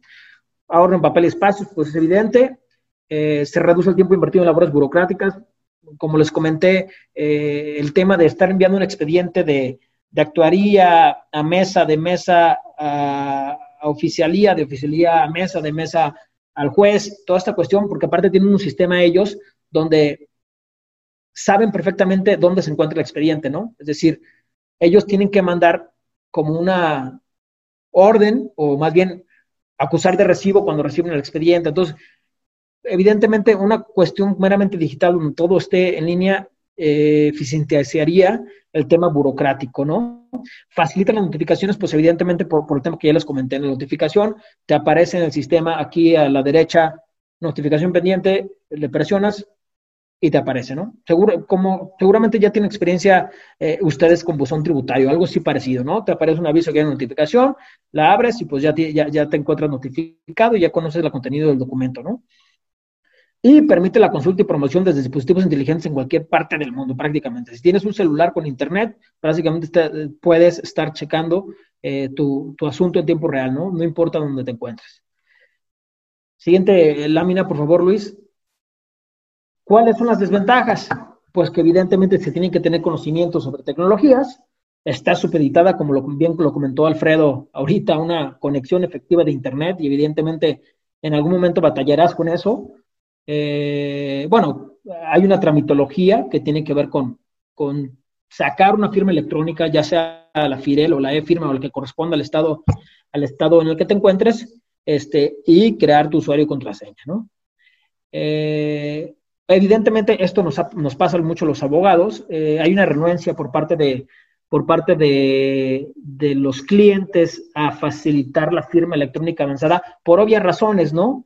Eh, pero muchas veces esto nos, nos dificulta o nos dilata la presentación de promociones y demandas. ¿Por qué? Porque si no te proporciona la firma electrónica, pues evidentemente tendrás que ir a visitar a sus oficinas para que hacer el procedimiento en línea con ellos presentes para, para que vean el uso que le estás dando a su firma electrónica o en su caso mediante conference, ¿no? Pero, pero eso se vuelve un poquito más complicado. Y digo, con justa razón, aún y cuando podemos crear eh, instrumentos jurídicos que, donde señalamos que no se le va a dar un, uso, un, uso, indebido a esta firma electrónica. Pero bueno, a fin de cuentas, la, falta de confianza de algunos de ellos, pues evidentemente es una problemática o desventaja de este juicio. Y también, como lo comentó Alfredo, pues las fallas inherentes a la tecnología, ¿no? Eh, evidentemente son cuestiones con las que, con las que te, te puedes este, topar. Ahora, me gustaría hablar de la experiencia, de la experiencia personal nosotros utilizamos, nosotros utilizamos este tema eh, de forma seguida, tanto en juicio contencioso administrativo como en juicio de amparo, y la verdad está llena de bondades, ¿no? O sea, en, realidad es, es, muy cómodo estar checando, presentando promociones, presentando demandas, notificándose eh, y tener acceso en tiempo real todo esto a través de, una, de un dispositivo, ya sea móvil o, computadora. Eh, en realidad es, es, algo eh, muy, muy, muy, muy cómodo, pero hay una problemática también. Este, aún y con la creación, si vemos, si vemos en 2009 fue la, más bien en 2011 empezó la, la operación del juicio en línea en el Tribunal Federal de Justicia Administrativa, existe todavía este, por ahí falta de aceptación de los litigantes. Eh, creo, por ahí estaba leyendo una estadística y, alrededor menos del 40% de los abogados utilizamos ese tipo de, tecnologías para, acudir al acceso a la justicia. Entonces, ¿qué pasa? Por más que existan, pues no se están utilizando prácticamente, ¿no? O, o un muy bajo porcentaje. Esto creemos que se refiere o tiene que ver con a la brecha generacional, ¿no? Todavía hay muchos litigantes que, que digamos que están peleados con la tecnología, ¿no? Y solo las, generaciones, ahora sí que los millennials que nacimos después de, los 80, eh, pues estamos familiarizados y, preferimos o, se nos hace más cómodo esta cuestión. Sin embargo, esta renuncia por parte de los litigantes pues hace que, que aún y cuando tenga más de 10 años, el bueno, prácticamente 10 años el juicio, por ejemplo, contencioso administrativo, solamente existe una sala especializada para ese juicio. Pues, que te da a entender pues, que no es necesario que se creen salas adicionales porque no se está utilizando. Pero bueno, este básicamente es el comentario que quería hacerles. Ahora, eh, si me permiten compartir un par, un par de tesis relevantes. La primera de ellas tiene que ver con lo que ya comentamos, ¿no? En un inicio que aun y cuando no se hubiera... ¿Me, puedes apoyar con la siguiente eh, lámina, por favor, Luis?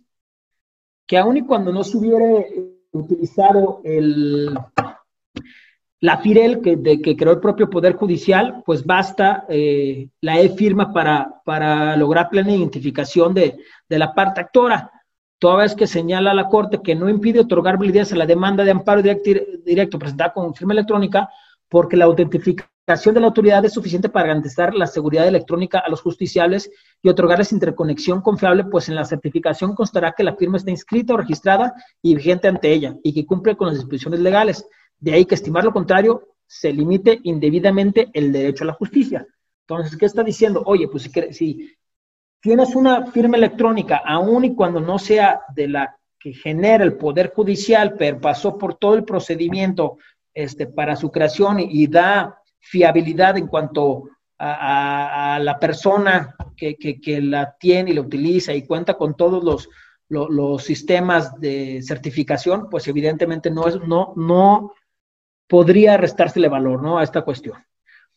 Ahora, ¿me apoyas, ¿me apoyas con la siguiente lámina, Luis, por favor? Ahora, hablando de la renuencia de los, de los litigantes que comenté en un momento, pues también hay un poco de renuencia por parte de los, ahora sí que de los magistrados y jueces. Me imagino también por la brecha generacional, pero por ahí hay, hay una tesis que está en contradicción, que todavía no resuelve la, la, la, Corte, que tiene que ver con si la firma eh, electrónica avanzada, eh, adicionada a un documento impreso, en este caso una sentencia, y que fue notificada al, eh, ahora sí que al justiciable, pues cumple o no con los requisitos para que sea una sentencia. Situación que a mí se me hace ridícula, porque bueno, si tiene una firma electrónica avanzada, pues como ya lo hemos platicado, ¿no?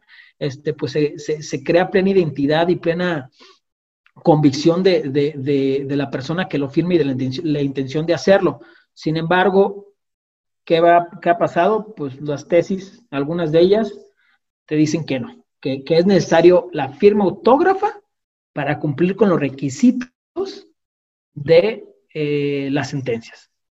Insisto, creo que es parte de la renuencia a las tecnologías, pero bueno, evidentemente este tema va a cambiar, ¿no? ¿Me apoyas con la siguiente lámina, por favor? Ahora, les quiero platicar un poquito de lo que pasó con el tema del COVID, de la pandemia. Prácticamente nos quedamos sin justicia cuatro meses y medio. Tal cual. No hay otra manera de decirlo. ¿Por qué? Porque, bueno, tú dirás, no, oye, pero existe el juicio en línea en amparo y existe el juicio en línea en el Tribunal Federal de Justicia Fiscal Administrativa. Sí, perfectamente existen. Pero no obstante esto, también fueron suspendidos los plazos. ¿Por qué? Porque si bien existe, hay un juicio en línea, lo hicieron o lo prepararon para los, los quejosos, no para ellos. Entonces, ellos no están preparados para irse a home office, a seguir trabajando y a seguir eh, resolviendo juicios. Entonces, digamos que tuvimos por ahí, como se diría en, derecho, una vacatio legis de cuatro meses y medio, donde lo único que se podía tramitar eran amparos urgentes. Entiéndanse, amparos urgentes, extradiciones, órdenes de aprehensión, eh, eh, actos que pongan en peligro la vida, entre otros, ¿no? O sea, si yo, si a mí me cancelaron un sello digital, híjole, agárrate, ¿eh?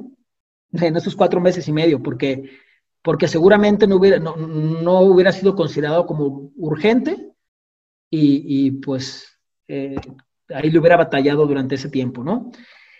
¿Qué vino, qué vino a, a hacer esto? Pues a pensar, oye, si no podemos detener la justicia, ¿no? Si el propio artículo 17 constitucional me, me regula a mí o me obliga a mi Estado a garantizar un, acceso efectivo a la justicia de manera pronta, expedita e imparcial, Pues evidentemente no lo estoy haciendo porque durante cuatro meses y medio estuvieron suspendidos todos trabajos de, de los tribunales juzgados, tanto del fuero federal como del fuero común. ¿no? Por ahí no se escucharon noticias. La semana pasada yo escuchaba ahí en imagen que abrieron los juzgados en Ciudad de México, no sé si recuerdo la, la semana pasada o la anterior, están recibiendo alrededor de 15 mil abogados al día. una locura, una, una locura. ¿Por qué? Porque pues estuvo parada la justicia cuatro meses y medio, ¿no?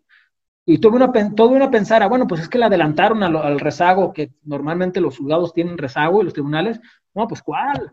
Te puedo decir por experiencia de, de, amigos y colegas que les están dando audiencia en foro común, sobre todo, para el próximo año ya.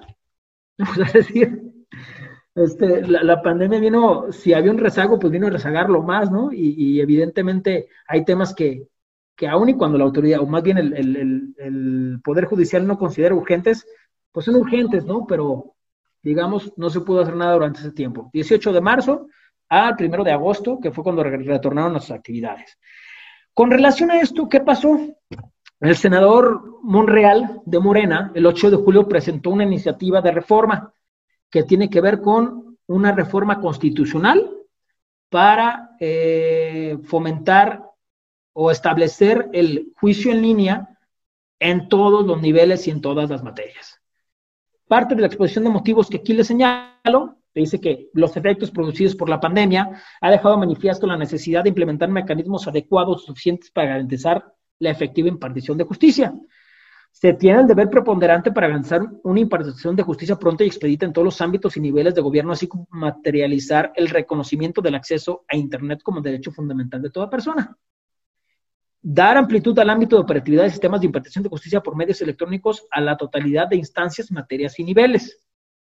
Destacando como ventaja que habrá, como ya lo comentamos, ahorro de recursos em, económicos, intercambio de información rápida y segura entre órganos jurisdiccionales y partes, accesibilidad a grupos vulnerables y publicidad de las determinaciones judiciales, eliminación del uso del papel para fomentar un medio ambiente sano y facilitar el trabajo en casa del personal de juzgados y tribunales. Que esta última cuestión es por la que yo creo que estuvo parada la justicia, ¿no? Porque si bien es cierto que existían juicios en línea o amparo en línea, pues no existía la facilidad para que el trabajo de los funcionarios que se encontraban constreñidos a, resolver los juicios lo pudieran hacer fuera de los tribunales, ¿no?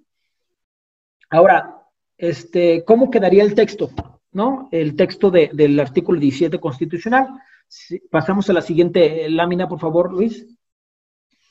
Prácticamente se adiciona únicamente un párrafo, que ya conocemos el contenido del artículo 17, que es el que, señala el acceso a la justicia o el, derecho de acceso a la justicia, y te señala el, el, párrafo que se va a adicionar, que para contribuir a garantizar el acceso a la justicia de forma ágil y oportuna, el Poder Judicial de la Federación y el de las entidades federativas, el Tribunal Federal de Justicia Administrativa, los tribunales agrarios, los tribunales electorales y los tribunales administrativos de la Federación y de las entidades federativas implementarán de forma progresiva el sistema de justicia en línea, mediante el uso de tecnologías de información y la comunicación a efecto de tramitar juicios y todas sus instancias en línea en los términos dispuestos por la ley.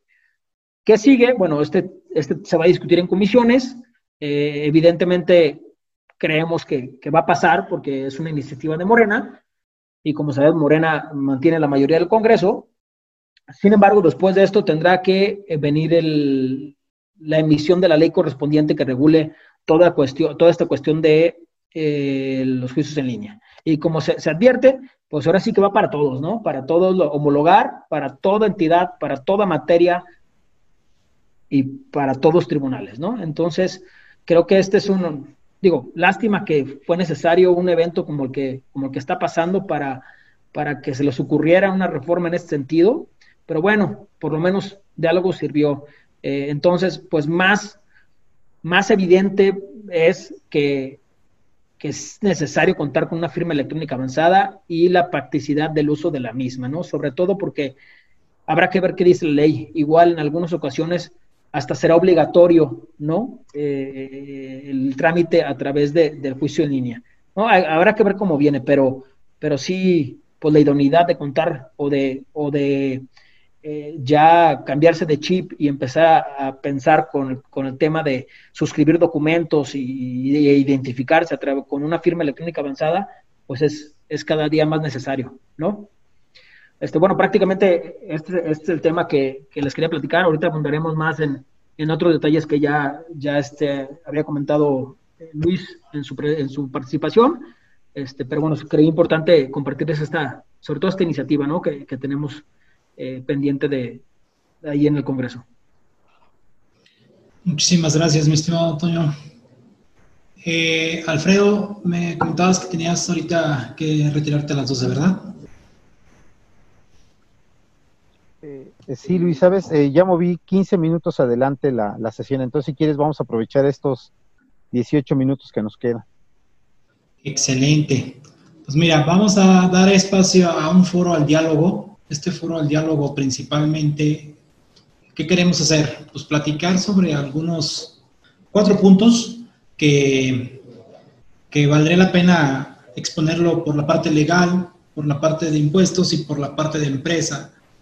¿Qué, qué punto de vista tenemos? No? El primero de ellos, por ejemplo, nos señala o, queremos ampliarlo sobre qué importancia tendríamos que darle de migrar de papel a lo digital. En parte de la exposición ya lo platicamos, ¿no? Desde las diferentes perspectivas. Para, para abrir el debate o para abrir el diálogo, este, me gustaría retomar lo que había comentado, que, que tal vez la reducción de tiempos la reducción de recursos. Tal vez es, parte o motivo que, nos puede, eh, que pudiéramos eh, considerar para empezarlo a implementar aquellos que no lo tienen, ¿no? No, sé ustedes qué opinan. No, este, completamente de acuerdo. Digo, inmigrar al tema de lo digital con toda esta cuestión que incluso Alfredo ya comentó, este, y tú también, Luis, ¿no? Con el tema de, de fecha cierta, inmaterialidad de operaciones, toda esta cuestión, pues evidentemente tener un expediente electrónico que cuente con una fecha fehaciente que, que no pueda poner en duda la autoridad, en este caso fiscal, al momento de, de una eventual revisión, este, pues es, idóneo, ¿no? Es, es, es, este, la manera en que creo que, que se tiene que migrar este, poco a poco y se tendría que, que empezar a, utilizar como, como ya, lo, ya lo está haciendo Alfredo, de manera institucional, ¿no? Mira, Luis, a mí me parece que ya es inevitable. Es decir, eh, el SAT ya empezó con la digitalización hace ocho años con las facturas, ya está con el tema de firma electrónica avanzada desde hace ocho años, ¿no? Eh, toda esta discusión de qué firma electrónica, si Fidel, firma electrónica, si PDFs y Acrobat. O sea, es decir, ya está la discusión sobre la mesa. La, la parte importante es cuándo empezar, ¿no? porque es cierto que en algún punto va a llegar la autoridad a revisar y si no estás del todo bien preparado, ya me quiero imaginar el nivel de estrés que puedes tener, ¿no? Si hoy en este día te llegara una auditoría electrónica y te dijera, quiero todas las facturas con su comprobante, fecha cierta de los últimos cuatro años de un proveedor que fue publicado hoy en el, en, el como parte del 69B, ¿no? Por supuesto, es yo creo que elemental y punto importante empezarlo a considerar. Otro de los puntos, eh, ¿qué puntos importantes a seguir deberíamos de considerar al momento de la transformación digital y el uso adecuado de la firma electrónica avanzada? Yo, yo sé que ya lo llevas un poco avanzado tú, Alfredo, pero, y ya lo vimos a través de tu exposición. Tú, mi estimado Toño, ya lo estás viendo en la parte legal y todos los procedimientos que se necesitan en la materia eh, pues nosotros en la parte de impuestos ya lo estamos viendo también, porque pues es un requerimiento del día a día por parte de la autoridad, no solamente a través de una facultad de comprobación como una revisión de gabinete o una revisión electrónica, en devoluciones ya lo estamos viendo, eh, en el tema de aclarar operaciones con el 69-69B del Código Fiscal de la Federación, confirmación de operaciones. Entonces, creo que, que, que la parte de transformación digital ya no es, y lo voy a poner así, ya no es opcional. Yo creo que ya es, y ya lo tenemos que empezar a ver como obligatorio, porque parece ser que para allá vamos. Y, esto no es que vaya, vaya, vaya a regresar, ¿no? En la pandemia nos puso, nos puso eh, un reto y, nos expuso eh, qué tan preparados estamos para ese tipo de situaciones, ¿no? Y cada profesionista, cada negocio, yo creo que, que ya sabe en dónde se encuentra, porque esto nos presionó a conocernos un poquito mejor en la parte online, en la parte a distancia, ¿no? No sé qué opinan. Sabes, a mí solamente me preocupa una situación particular con ese tema de la firma electrónica. ¿Se puede fragmentar a tal grado que cada uno empiece a generar soluciones distintas, ¿no? Con una complejidad más, más, más seria, ¿no? Y, y, aparte de ello, yo lo que creo es que tal vez deberíamos de enfocarnos un poco más a asegurar la parte legal. Es decir, para mí, para mi gusto en lo particular, creo que la firma electrónica avanzada que tiene el SAT, el, el haberle puesto avanzada, está por encima del, de la FIDEL, está por encima de todas las otras soluciones que podemos platicar, y esta tal vez tendrá que ser como, como la parte fundamental o, el, o la piedra angular, ¿no? En el futuro yo me imagino que cuando firmemos un contrato, tendrá que ser con la firma electrónica avanzada de las dos partes, ¿no? Si habláramos de un pagaré, por ejemplo, o de una factura de un automóvil, en donde va implícito un endoso, ¿no? Me quiero imaginar que junto con las firmas electrónicas avanzadas de los participantes, también viene un tema de blockchain, en donde va cifrando cada uno de estos endosos hacia adelante. Es decir, esto no lo va a detener nadie. Esto es imposible de detener, pero tenemos que ir pensando hacia adelante de manera única cuál es la forma correcta de tratar de, desde el punto de vista legal, tratar de cubrir todos los frentes, ¿no? Porque, insisto, hacia adelante viene la parte más compleja.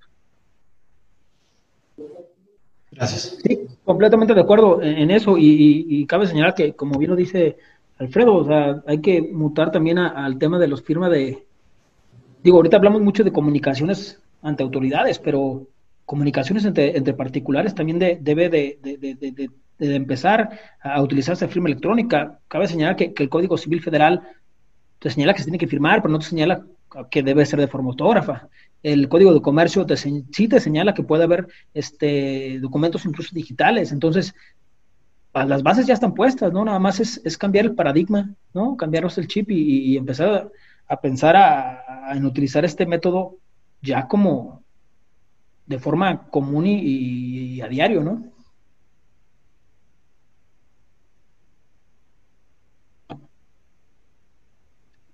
No te escuchas, Luis, perdón. No te escuchas. Ah, perdón, perdón. Les comentaba, el, siguiente punto nos habla sobre la principal preocupación cuando hablamos de la digitalización y tal vez los principales obstáculos para su implementación. Parte de ellos ya nos hablaste de, tú, tú, mi estimado Alfredo. Este, yo creo que son muchos retos. Este, el estar participando en la parte de digitalización e implementación, desde el tema de la comunicación entre las áreas, desde el tema de pues, qué tenemos y qué tenemos que empezar a modificar, qué tenemos que empezar a, a implementar, ¿no? Este, no, no, no, sé ustedes qué opinen, pero en la parte de impuestos, este, pues pareciera ser que es una área de la empresa, pero yo creo que la parte de impuestos es una de las áreas más, más integrales o más eh, eh, con necesidad de mayor comunicación con todas las demás, porque si ustedes si les ha tocado una auditoría completa de un ejercicio, pues te pueden llegar a cuestionar de cualquier área, ¿no? Y pues la, el área de impuestos no es un todólogo, entonces tiene que tener esa comunicación efectiva con las demás áreas. No sé, no sé ustedes qué opinan. Y a mí me parece que es un tema bien interesante porque hoy, hoy las personas que, como bien decía Antonio hace un rato, están muy familiarizadas con el tema digital, ¿no? Para ellos va a ser muy simple esta transición, ¿no? Para las personas que ya tenemos un poco más de edad avanzada va a ser más complejo. Pero, pero la realidad es que al final del día eh, para mí el elemento humano se vuelve clave. Es decir, quien, hizo posible una firma electrónica fue alguien que decidió hacerlo, ¿no? Quien cambió el modelo de negocio de, Amazon para distribuir bienes fue una persona. Es decir, eh, siempre y cuando hay una persona dispuesta a hacer cambios, que se atreva a modificarlos y hacerlos, y que haya más personas detrás de ellos siguiendo en el cambio, creo que es posible si el líder de esta actividad puede ser alguien de finanzas o específicamente el área de impuestos, pues evidentemente el beneficio lo van a tener ellos, ¿no? Eh, yo no me quiero imaginar cómo van a ser las auditorías en los próximos cinco años, ¿no? Me imagino que todo va a ser intercambio de información, ¿no? Seguramente, bueno, una, experiencia interesante este año es que la auditoría fiscal que tuvimos en la compañía se llevó a cabo toda sin presencia. Todo fue a través de digitalización y documentación y videoconferencias, ¿no? Eh, hacia adelante me imagino que el futuro puede ser todavía más retador en ese sentido. La parte compleja, insisto, es la parte legal. ¿Cómo cubres con todo este proceso de intercambio de información que se cumple con todos los protocolos legales correctos y con toda la parte subjetiva de fecha cierta, entregables, beneficios, ¿no? E, eso tal vez lo hace un poco más complejo, pero si, si empezamos a trabajar desde ahorita, seguramente en cinco años cuando llegue, pues vas a estar mucho mejor preparado que si vas trabajando tarde, ¿no? Si empiezas dos o tres años tarde. Eso es lo que yo alcanzo a, creer. Gracias. Toño, no sé. Este, sí, no, pues como, como dice, como dice Alfredo, ¿no? Este, ya es, ya no va a parar esto, ¿no? Y, específicamente hablando de, de, autoridades, pues ahora sí que, pues yo creo que cada vez va a ser menor, inclusive la, la documentación que te pida, porque en este sentido van avanzando las tecnologías y van avanzando las facultades y atribuciones de, la autoridad, pues ya tiene todo, ¿no? O sea, yo no sé por qué a veces te piden las facturas o los estados de cuenta, ya los tienes, ¿no? Están timbrados, eh, pero, pero este, sí, sí, como dice Fred, que hay que ir de, de la mano en esta tendencia porque la autoridad seguramente menos la vamos a ver, pero más va a auditar. O sea, porque su capacidad con este tema digital, su capacidad de auditoría va, a ser mayor a la que es ahorita. En cinco años probablemente, si, si se estima que se audita como 1% de las, del padrón de contribuyentes, pues a lo mejor en, en cinco años puede ser el 20%, ¿no? Porque no es necesario tanto tiempo, tanto personal y tanta este, tanta requerimiento de información, ¿no? Porque básicamente los cruces se van a hacer en una, en una máquina y va a arrojar un resultado que te van a notificar. Digo, el procedimiento ya está, ¿no? 42 fracción novena de Código Fiscal de la Federación. Este, abres tu un tributario y una preliquidación. Tienes 15 días para, para este, desvirtuarla y si no, a juicio, ¿no? O te determinan tu crédito y vámonos. A, el procedimiento ya está. La autoridad no lo, no lo, no, no sé si no esté preparado, no quiere utilizarlo pero en cinco años seguramente así van a ser las auditorías. Y van a durar nada. Sí, déjame agregar un elemento extra que, que, que, yo siempre he tenido en mente desde hace mucho tiempo, ¿no? El SAT ha invertido este, en ese proceso de transformación tecnológica muchos años y mucho tiempo. Ya tiene prácticamente, yo creo que el 80% de la información de un contribuyente. Tal vez la parte compleja será cuando transforma el contribuyente y tiene un costo de ventas eh, que, el, que el SAT todavía no tiene claro. Pero si Google puede identificar tus procesos de compra, tu ubicación, tus fotos, tu estado, si te, a qué horas duermes, a qué horas despiertas. Imagínate a la persona del SAT con esta forma de pensar detrás, pues te puede definir todo, ¿no? O sea, e, estoy tratando como de llevarlo a un extremo eh, eh, similar al que tiene Google, ¿no? Entonces, pues te puede decir, compraste tres lápices, vendiste uno, tiraste uno, el otro lo tienes en tu cajón del lado derecho. Es decir, eh, podemos llegar a un extremo excesivo pero el SAT ya tiene toda esa información. Entonces, si las compañías no nos empezamos a preparar desde ahora, puede ser un encontronazo muy difícil de resolver en el futuro. Sí, básicamente tenemos, tenemos ya al gran hermano, ¿no? el que todo ve y todo escucha. Sí, y tienes tus tarjetas de crédito y tus cuentas bancarias y tus seguros y tus pólizas y tus ingresos y tu nómina y tu estado de cuenta del banco, o sea, y tus facturas, o sea, ¿no? Y tu firma electrónica avanzada con tus datos biométricos. Entonces, claro. Eh, yo creo que, que, sí, o sea, ya, ya lo tenemos ahí, pero falta que despierte, ¿no? Y empiece a activarse de una manera más, más profunda y más, más dinámica. Y yo creo que sí, sí, sí va para allá, porque también tenemos intercambio de información entre países. Entonces, si en algún momento México no se pone las pilas, va a haber otro país que tal vez va a presionar para que México lo haga. Eh, recientemente escuchamos que el SAT ha iniciado auditorías masivas en materia de precios de transferencia. Hace rato hablábamos que, oye, eh, pues no tenemos, o tenemos el CFDI, ¿no? Ya sabes, tu autoridad, qué operaciones tuve, pero pues un, una persona en el extranjero no te va a meter un CFDI y esa información no la tiene el SAT a la mano. Entonces, yo considero que sí es muy importante empezar a poner el, eh, dedo en el renglón. Eh, tema de tiempo, el tiempo yo creo que ya que lo tienes implementado la parte de digitalización, yo creo que Alfredo no me dejará mentir, pero el tema de obtener la información, si lo tienes digitalizado, es mucho más rápido que tenerlo impreso. Eso es un hecho. Y ahorita, si te llega la auditoría, los tiempos son reducidos y a lo mejor no tienes tanto margen de maniobra para obtenerla y si la tuvieras digitalizada a lo mejor es mucho más sencillo. Aparte no se quema, no se moja, no se destruye. exacto, exacto. Claro que no quiere decir que nos deshagamos de la original y nos vayamos toda a la digitalización, ¿no? Hay que tener ambas, pero, pero la parte digital yo creo que sigue estando el factor tiempo, reducción de tiempo.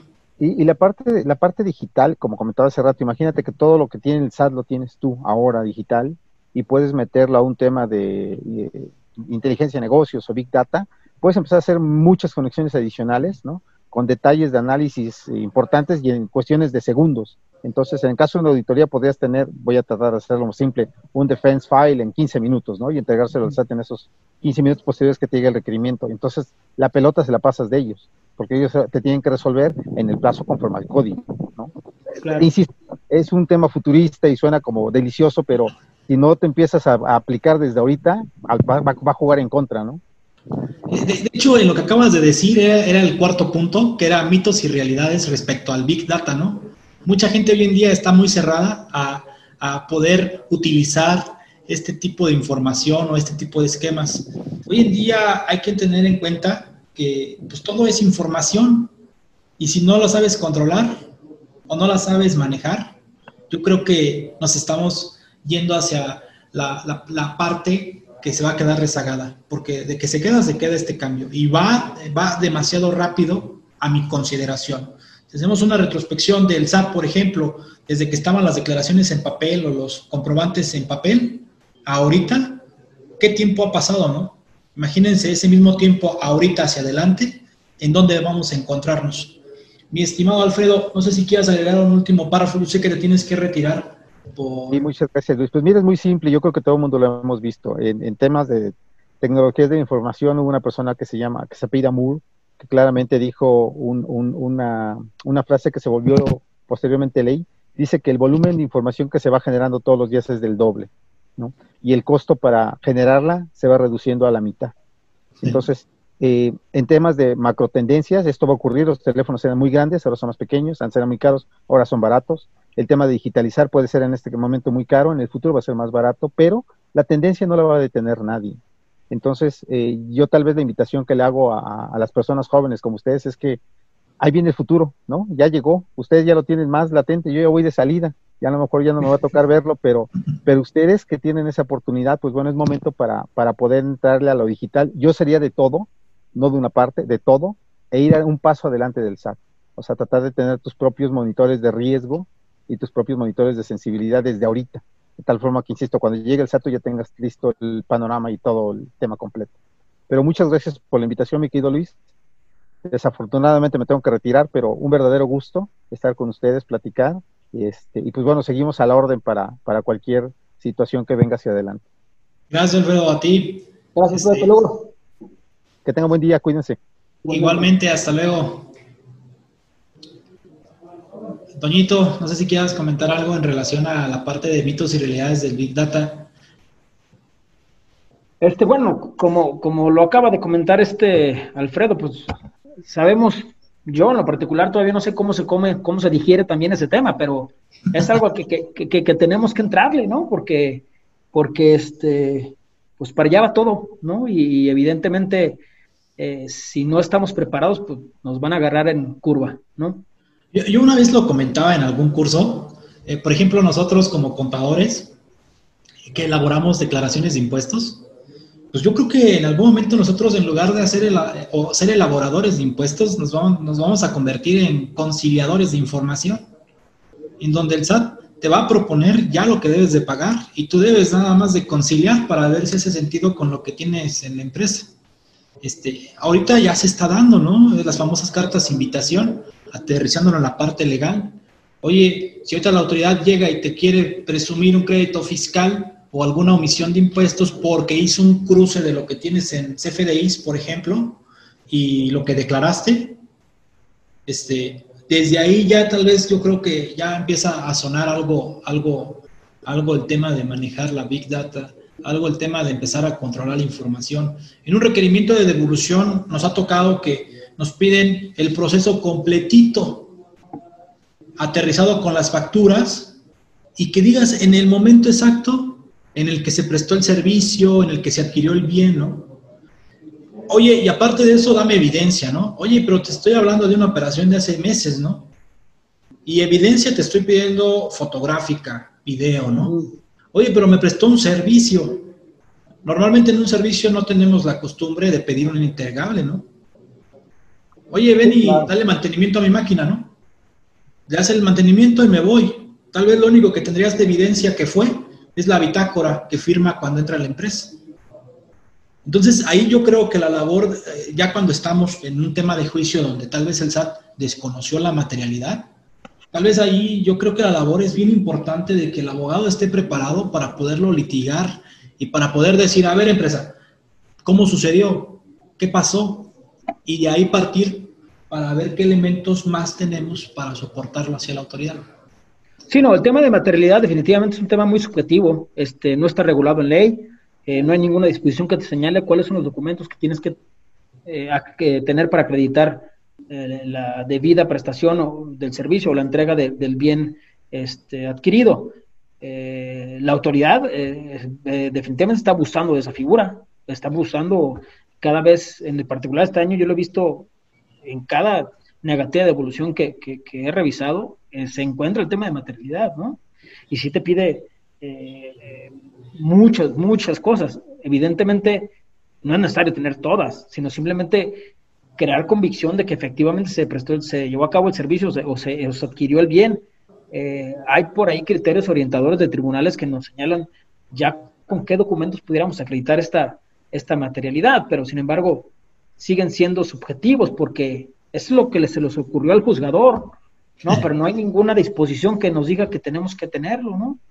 Eh, digo, lo comentaba en, otro webinar, este, nosotros tenemos, hablando del tema de materialidad, un, por ahí un, asunto donde a un organismo operador de agua le, por tema de materialidad, le, le negaron una devolución de pagos realizados a quien tiene concesionada la planta de tratamiento, que ganó una licitación hace 30 años, que están los contratos. Existe la planta de tratamiento en el lugar físico. Se le da tratamiento al agua porque si no pudiera ser descargada a los mantos acuíferos, es evidente. Ahí era la planta de tratamiento, se descargan las aguas del drenaje del municipio. O sea, cuestiones que, y se entregó toda la documentación que acredite todo eso, ¿no? Y aún así la autoridad insistió en que no fue suficiente para acreditar la materialidad. O sea, cosas que son absurdas, de verdad, pero creo que es la manera mediante la nueva, bueno, ya no es nueva administración, pero esta administración se está haciendo de dinero porque no, no tiene, porque ya se lo acabó. Pero sí, el tema de materialidad está este, ahorita de moda y, es muy importante este, prestar atención, ¿no? Sobre todo si se tienen, como lo dijo este, Alfredo, digitalizados los documentos, en 15 minutos tienes un defense file que te ayude para, para acreditar este, este tema de la materialidad, ¿no? Sí, y desde ahí va el comentario, ¿no? Oye, si tuvieras todo esto bien implementado en la parte digital, aunque lo tengas en papel, pues por el transcurso del tiempo, dijiste 30 años, ¿no? Oye, ¿qué pasó hace 30 años? No, a lo mejor ya no hay nadie en la empresa de los que estuvieron hace 30 años, ¿no? Entonces, este, oye, pues este, hay que empezar a, a verlo desde esa perspectiva, el tema de la digitalización. Y bueno, ya para cerrar el evento, hablemos sobre algunas preguntitas que hemos recabado, muy sencillas. Este, son pocas para concluir porque ya estamos eh, cortos de tiempo. Una de ellas, mi estimado Toño, yo creo que va más enfocada hacia el ámbito legal. Nos, nos, comentan, oye, el usar una firma electrónica avanzada para todo el tema que hemos platicado en el curso, este, tendría que ser el de la, de la persona moral o de la persona física. Hay que recordar que la, persona, la, firma electrónica desde un principio pues se fue diseñando para personas físicas como tal, ¿no? Y que inclusive cuando tú vas y tramitas la fiel o la firma electrónica de una persona moral, pues tiene que hacerlo una persona física con representación legal. Yo creo que la, la pregunta es importante en ese sentido. Este, mira, para, para medios de defensa, eh, digo, estoy tratando de localizar la tesis. Bueno, si no, se las comento nada más. Eh, para medios de defensa, eh, evidentemente, eh, tiene que firmarse mediante la firma de quien está demandando, ¿no? Este, en este caso, si es una persona moral, pues tiene que ser la firma de la persona moral, si es una persona física, la persona física. No obstante, esta situación ya ha sido resuelta por tribunales y que te dice que si, se, que si se acredita que efectivamente la persona que firmó mediante su firma electrónica avanzada personal, de persona física, es representante de la empresa actora, este, dicha situación bastaría para, para la procedencia del juicio, ¿no? No es necesario, este, insisto, lo ideal sería que se firmara la moral para no, para no tener ninguna controversia. Pero si ya por error, por desconocimiento, por cualquier otra situación, se firmó con la, con la personal, y yo siendo representante legal de la empresa, pues bueno, ya hay, ya hay criterios que nos ayudan en ese sentido, decir, oye, si hay un reconocimiento de la personalidad, este, no pasa nada, ¿no? Se tiene que admitir la demanda. Hay otro que nos señala, otra pregunta que nos, nos señalan, que parece importante. ¿Un documento impreso con una firma electrónica avanzada pudiera ser válido?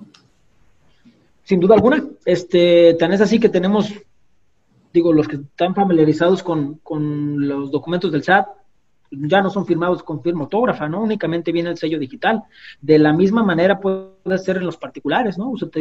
utilizar un contrato sin firmarlo de forma autógrafa, mediante sello digital, este, porque sabemos que, estas eh, firmas electrónicas avanzadas este, pues, tienen ciertos requisitos para su creación, ¿no? Como este, recabar los temas biométricos y todas esas cuestiones, ¿no? Además de que existen validadores de las firmas electrónicas avanzadas, ¿no? O sea, es decir, si yo tengo duda de la autenticidad de la firma o del firmante, pues me agarro el sello y, me voy al validador que seguramente está en internet, dependerá de la autoridad certificadora, este, para que me, arroje efectivamente quién es, quién firmó ese documento, ¿no? Entonces, este, precisamente para eso es la firma eh, electrónica avanzada, no se creó para temas digitales, ¿no? Se creó para sustituir a la firma autógrafa. Ahora bien, ese es en cuanto a la firma electrónica avanzada con un certificado digital, porque hablábamos hace rato que pueden existir otro tipo de firmas electrónicas, donde tal vez a través de ciertos procedimientos, junto con otro software y hardware, este, puedes crear otra firma electrónica diferente a la de certificado digital. Tal vez ahí yo sí tendría un tema de si es válido o no es válido. En el de certificado digital me queda claro que en cualquier momento tú puedes validar bajo los diferentes caracteres que se tienen si, es, si, si está válido o no está válido ese certificado. Pero cuando está fuera una firma electrónica avanzada del concepto de certificado digital y está en el otro concepto, yo creo que ahí sí tendríamos que evaluar si es válido o no la impresión, la, la versión impresa, ¿no? Sí, habrá que checarlo y digo, como es un tema novedoso, seguramente en el futuro estaremos viendo criterios de, tribunales que nos ayuden a dirimir esta, esta situación, ¿no? Una pregunta que nos dicen es, ¿un código QR puede ser una firma electrónica avanzada? Eh, en lo personal, yo considero que no. Un código QR es más como un instrumento para poder acceder a algo, ¿no? O para poder tener una referencia. Sí, de acuerdo. A lo mejor este, el código QR te puede llevar los datos de identificación de la persona, pero no por eso este, es una firma electrónica avanzada, ¿no? A fin de cuentas, como como lo conocemos el QR, lo, escaneas y te lleva a otro portal o te lleva a otra, otra cuestión donde hay, hay diversa información, pero no, no considero que sirva para suscribir algún documento, ¿no? Como la forma de pago que comentaba hace rato Alfredo, eh, se supone que trabaja la forma de pago a través de códigos como estos, pero no es que esa sea tu firma electrónica avanzada, sino es el mecanismo para que tú accedas al procedimiento que establece el banco o Banjico para poder hacer este tipo de pagos. Claro. Eh, ya por último, mi estimado, en materia legal, ah, perdón, se me movió, en materia legal, ¿cómo se podría demostrar la validez si implementamos el sistema de digitalización? Yo creo que esto va un poco más a, ¿qué pasaría si lo implementas y te llega un acto de una autoridad repudiando ese tipo de operaciones? Y tú comentas que lo tienes de manera digital, o sea, tú tratas de demostrarlo digital. Tú, por ejemplo, en la parte legal, ¿qué, puedes proponer para empezar a iniciar algún medio de defensa?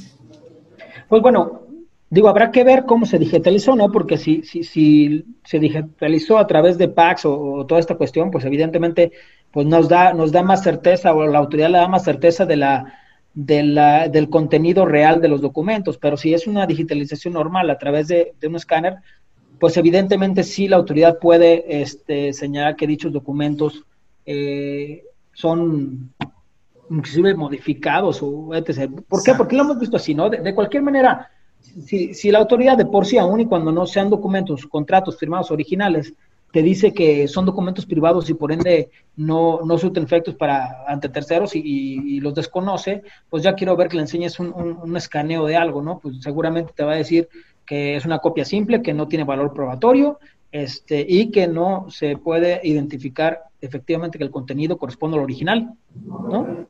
Entonces, yo creo que sí hay que cuidar la manera en que se va a digitalizar. O si bien es cierto, para efectos a lo mejor internos o prácticos, sí puedes tener digitalizado los documentos que requieras para, para tu uso. al momento de hablar de, una revisión de la autoridad, pues evidentemente tendrás que tener diferentes elementos de convicción que una mera digitalización, ¿no? Para acreditar la, efectiva prestación de las operaciones o, soportar tus deducciones o, o, tu IVA acreditable o cualquiera que sea el tema, pero sí, sí este sí hemos visto que la autoridad a un documento digital, eh, nada más simple, digámoslo así, este, sí le resta valor probatorio, ¿no? No, no, no es suficiente para, acreditar este, el debido cumplimiento de las disposiciones fiscales, ¿no?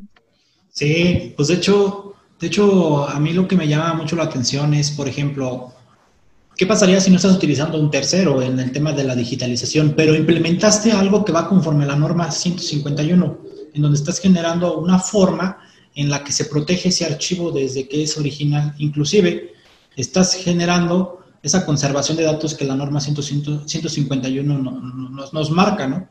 Tal vez ahí, mi estimado, y tú no me dejarás mentir, una fe de hechos a través de un fedatario público pudiera ayudar. ¿Por qué? Porque no tienes ahorita al tercero que tal vez es el PAC o el proveedor de, de servicio certificado.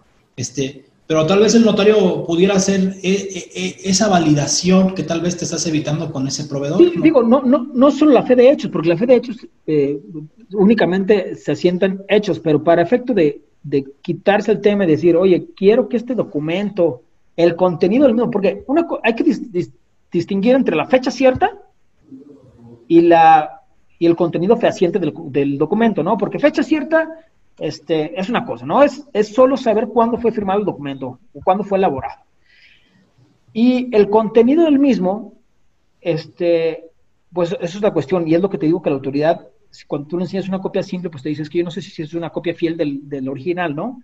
Para el contenido mismo no, no, no podría ser, digo, sería otro instrumento, sería una, a lo mejor este, llevar a certificar, a certificar el documento, no como una copia certificada, porque, bueno, no, definitivamente sí es con una copia certificada. O sea, porque, ¿qué, qué, hace, qué hace el notario cuando, cuando señala una copia certificada? Señala, tuve a la vista el original del presente documento y certifico que es fiel eh, reproducción del mismo, con los sellos y tan Entonces, sí, una copia certificada sirve para ambas cosas, ¿no? Tanto tanto este, fecha cierta como acreditar que el contenido de esa copia es el mismo que tiene el original, ¿no?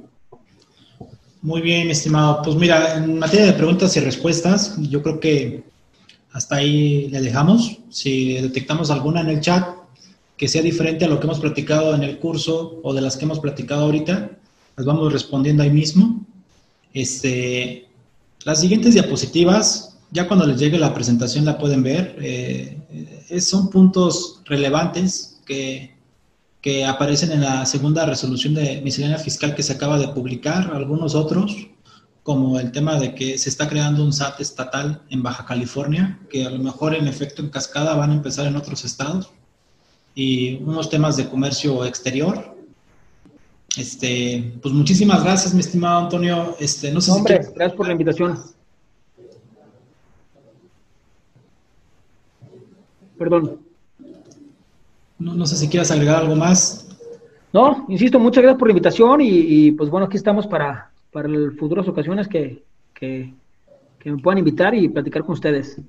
Seguro, mi estimado. Yo creo que este punto va a dar mucha tela cuando ya empecemos a escuchar más auditorías en este sentido, ¿no? Este, Cuando ya empecemos a ver, oye, pues como que ya empieza a sonar un, más, un poquito más el tema de cómo documentas eh, las operaciones en la empresa, ¿no? Ya no nos debemos de quedar con el papelito de la factura, el pago, registro contable, contrato. Hoy en día el SAT está yendo a cosas muy sustantivas. Eh, recordemos que ya hay otro concepto muy subjetivo aparte de estrictamente indispensable que es eh, beneficio fiscal, el tema de razón, de, negocios. Razón de negocio.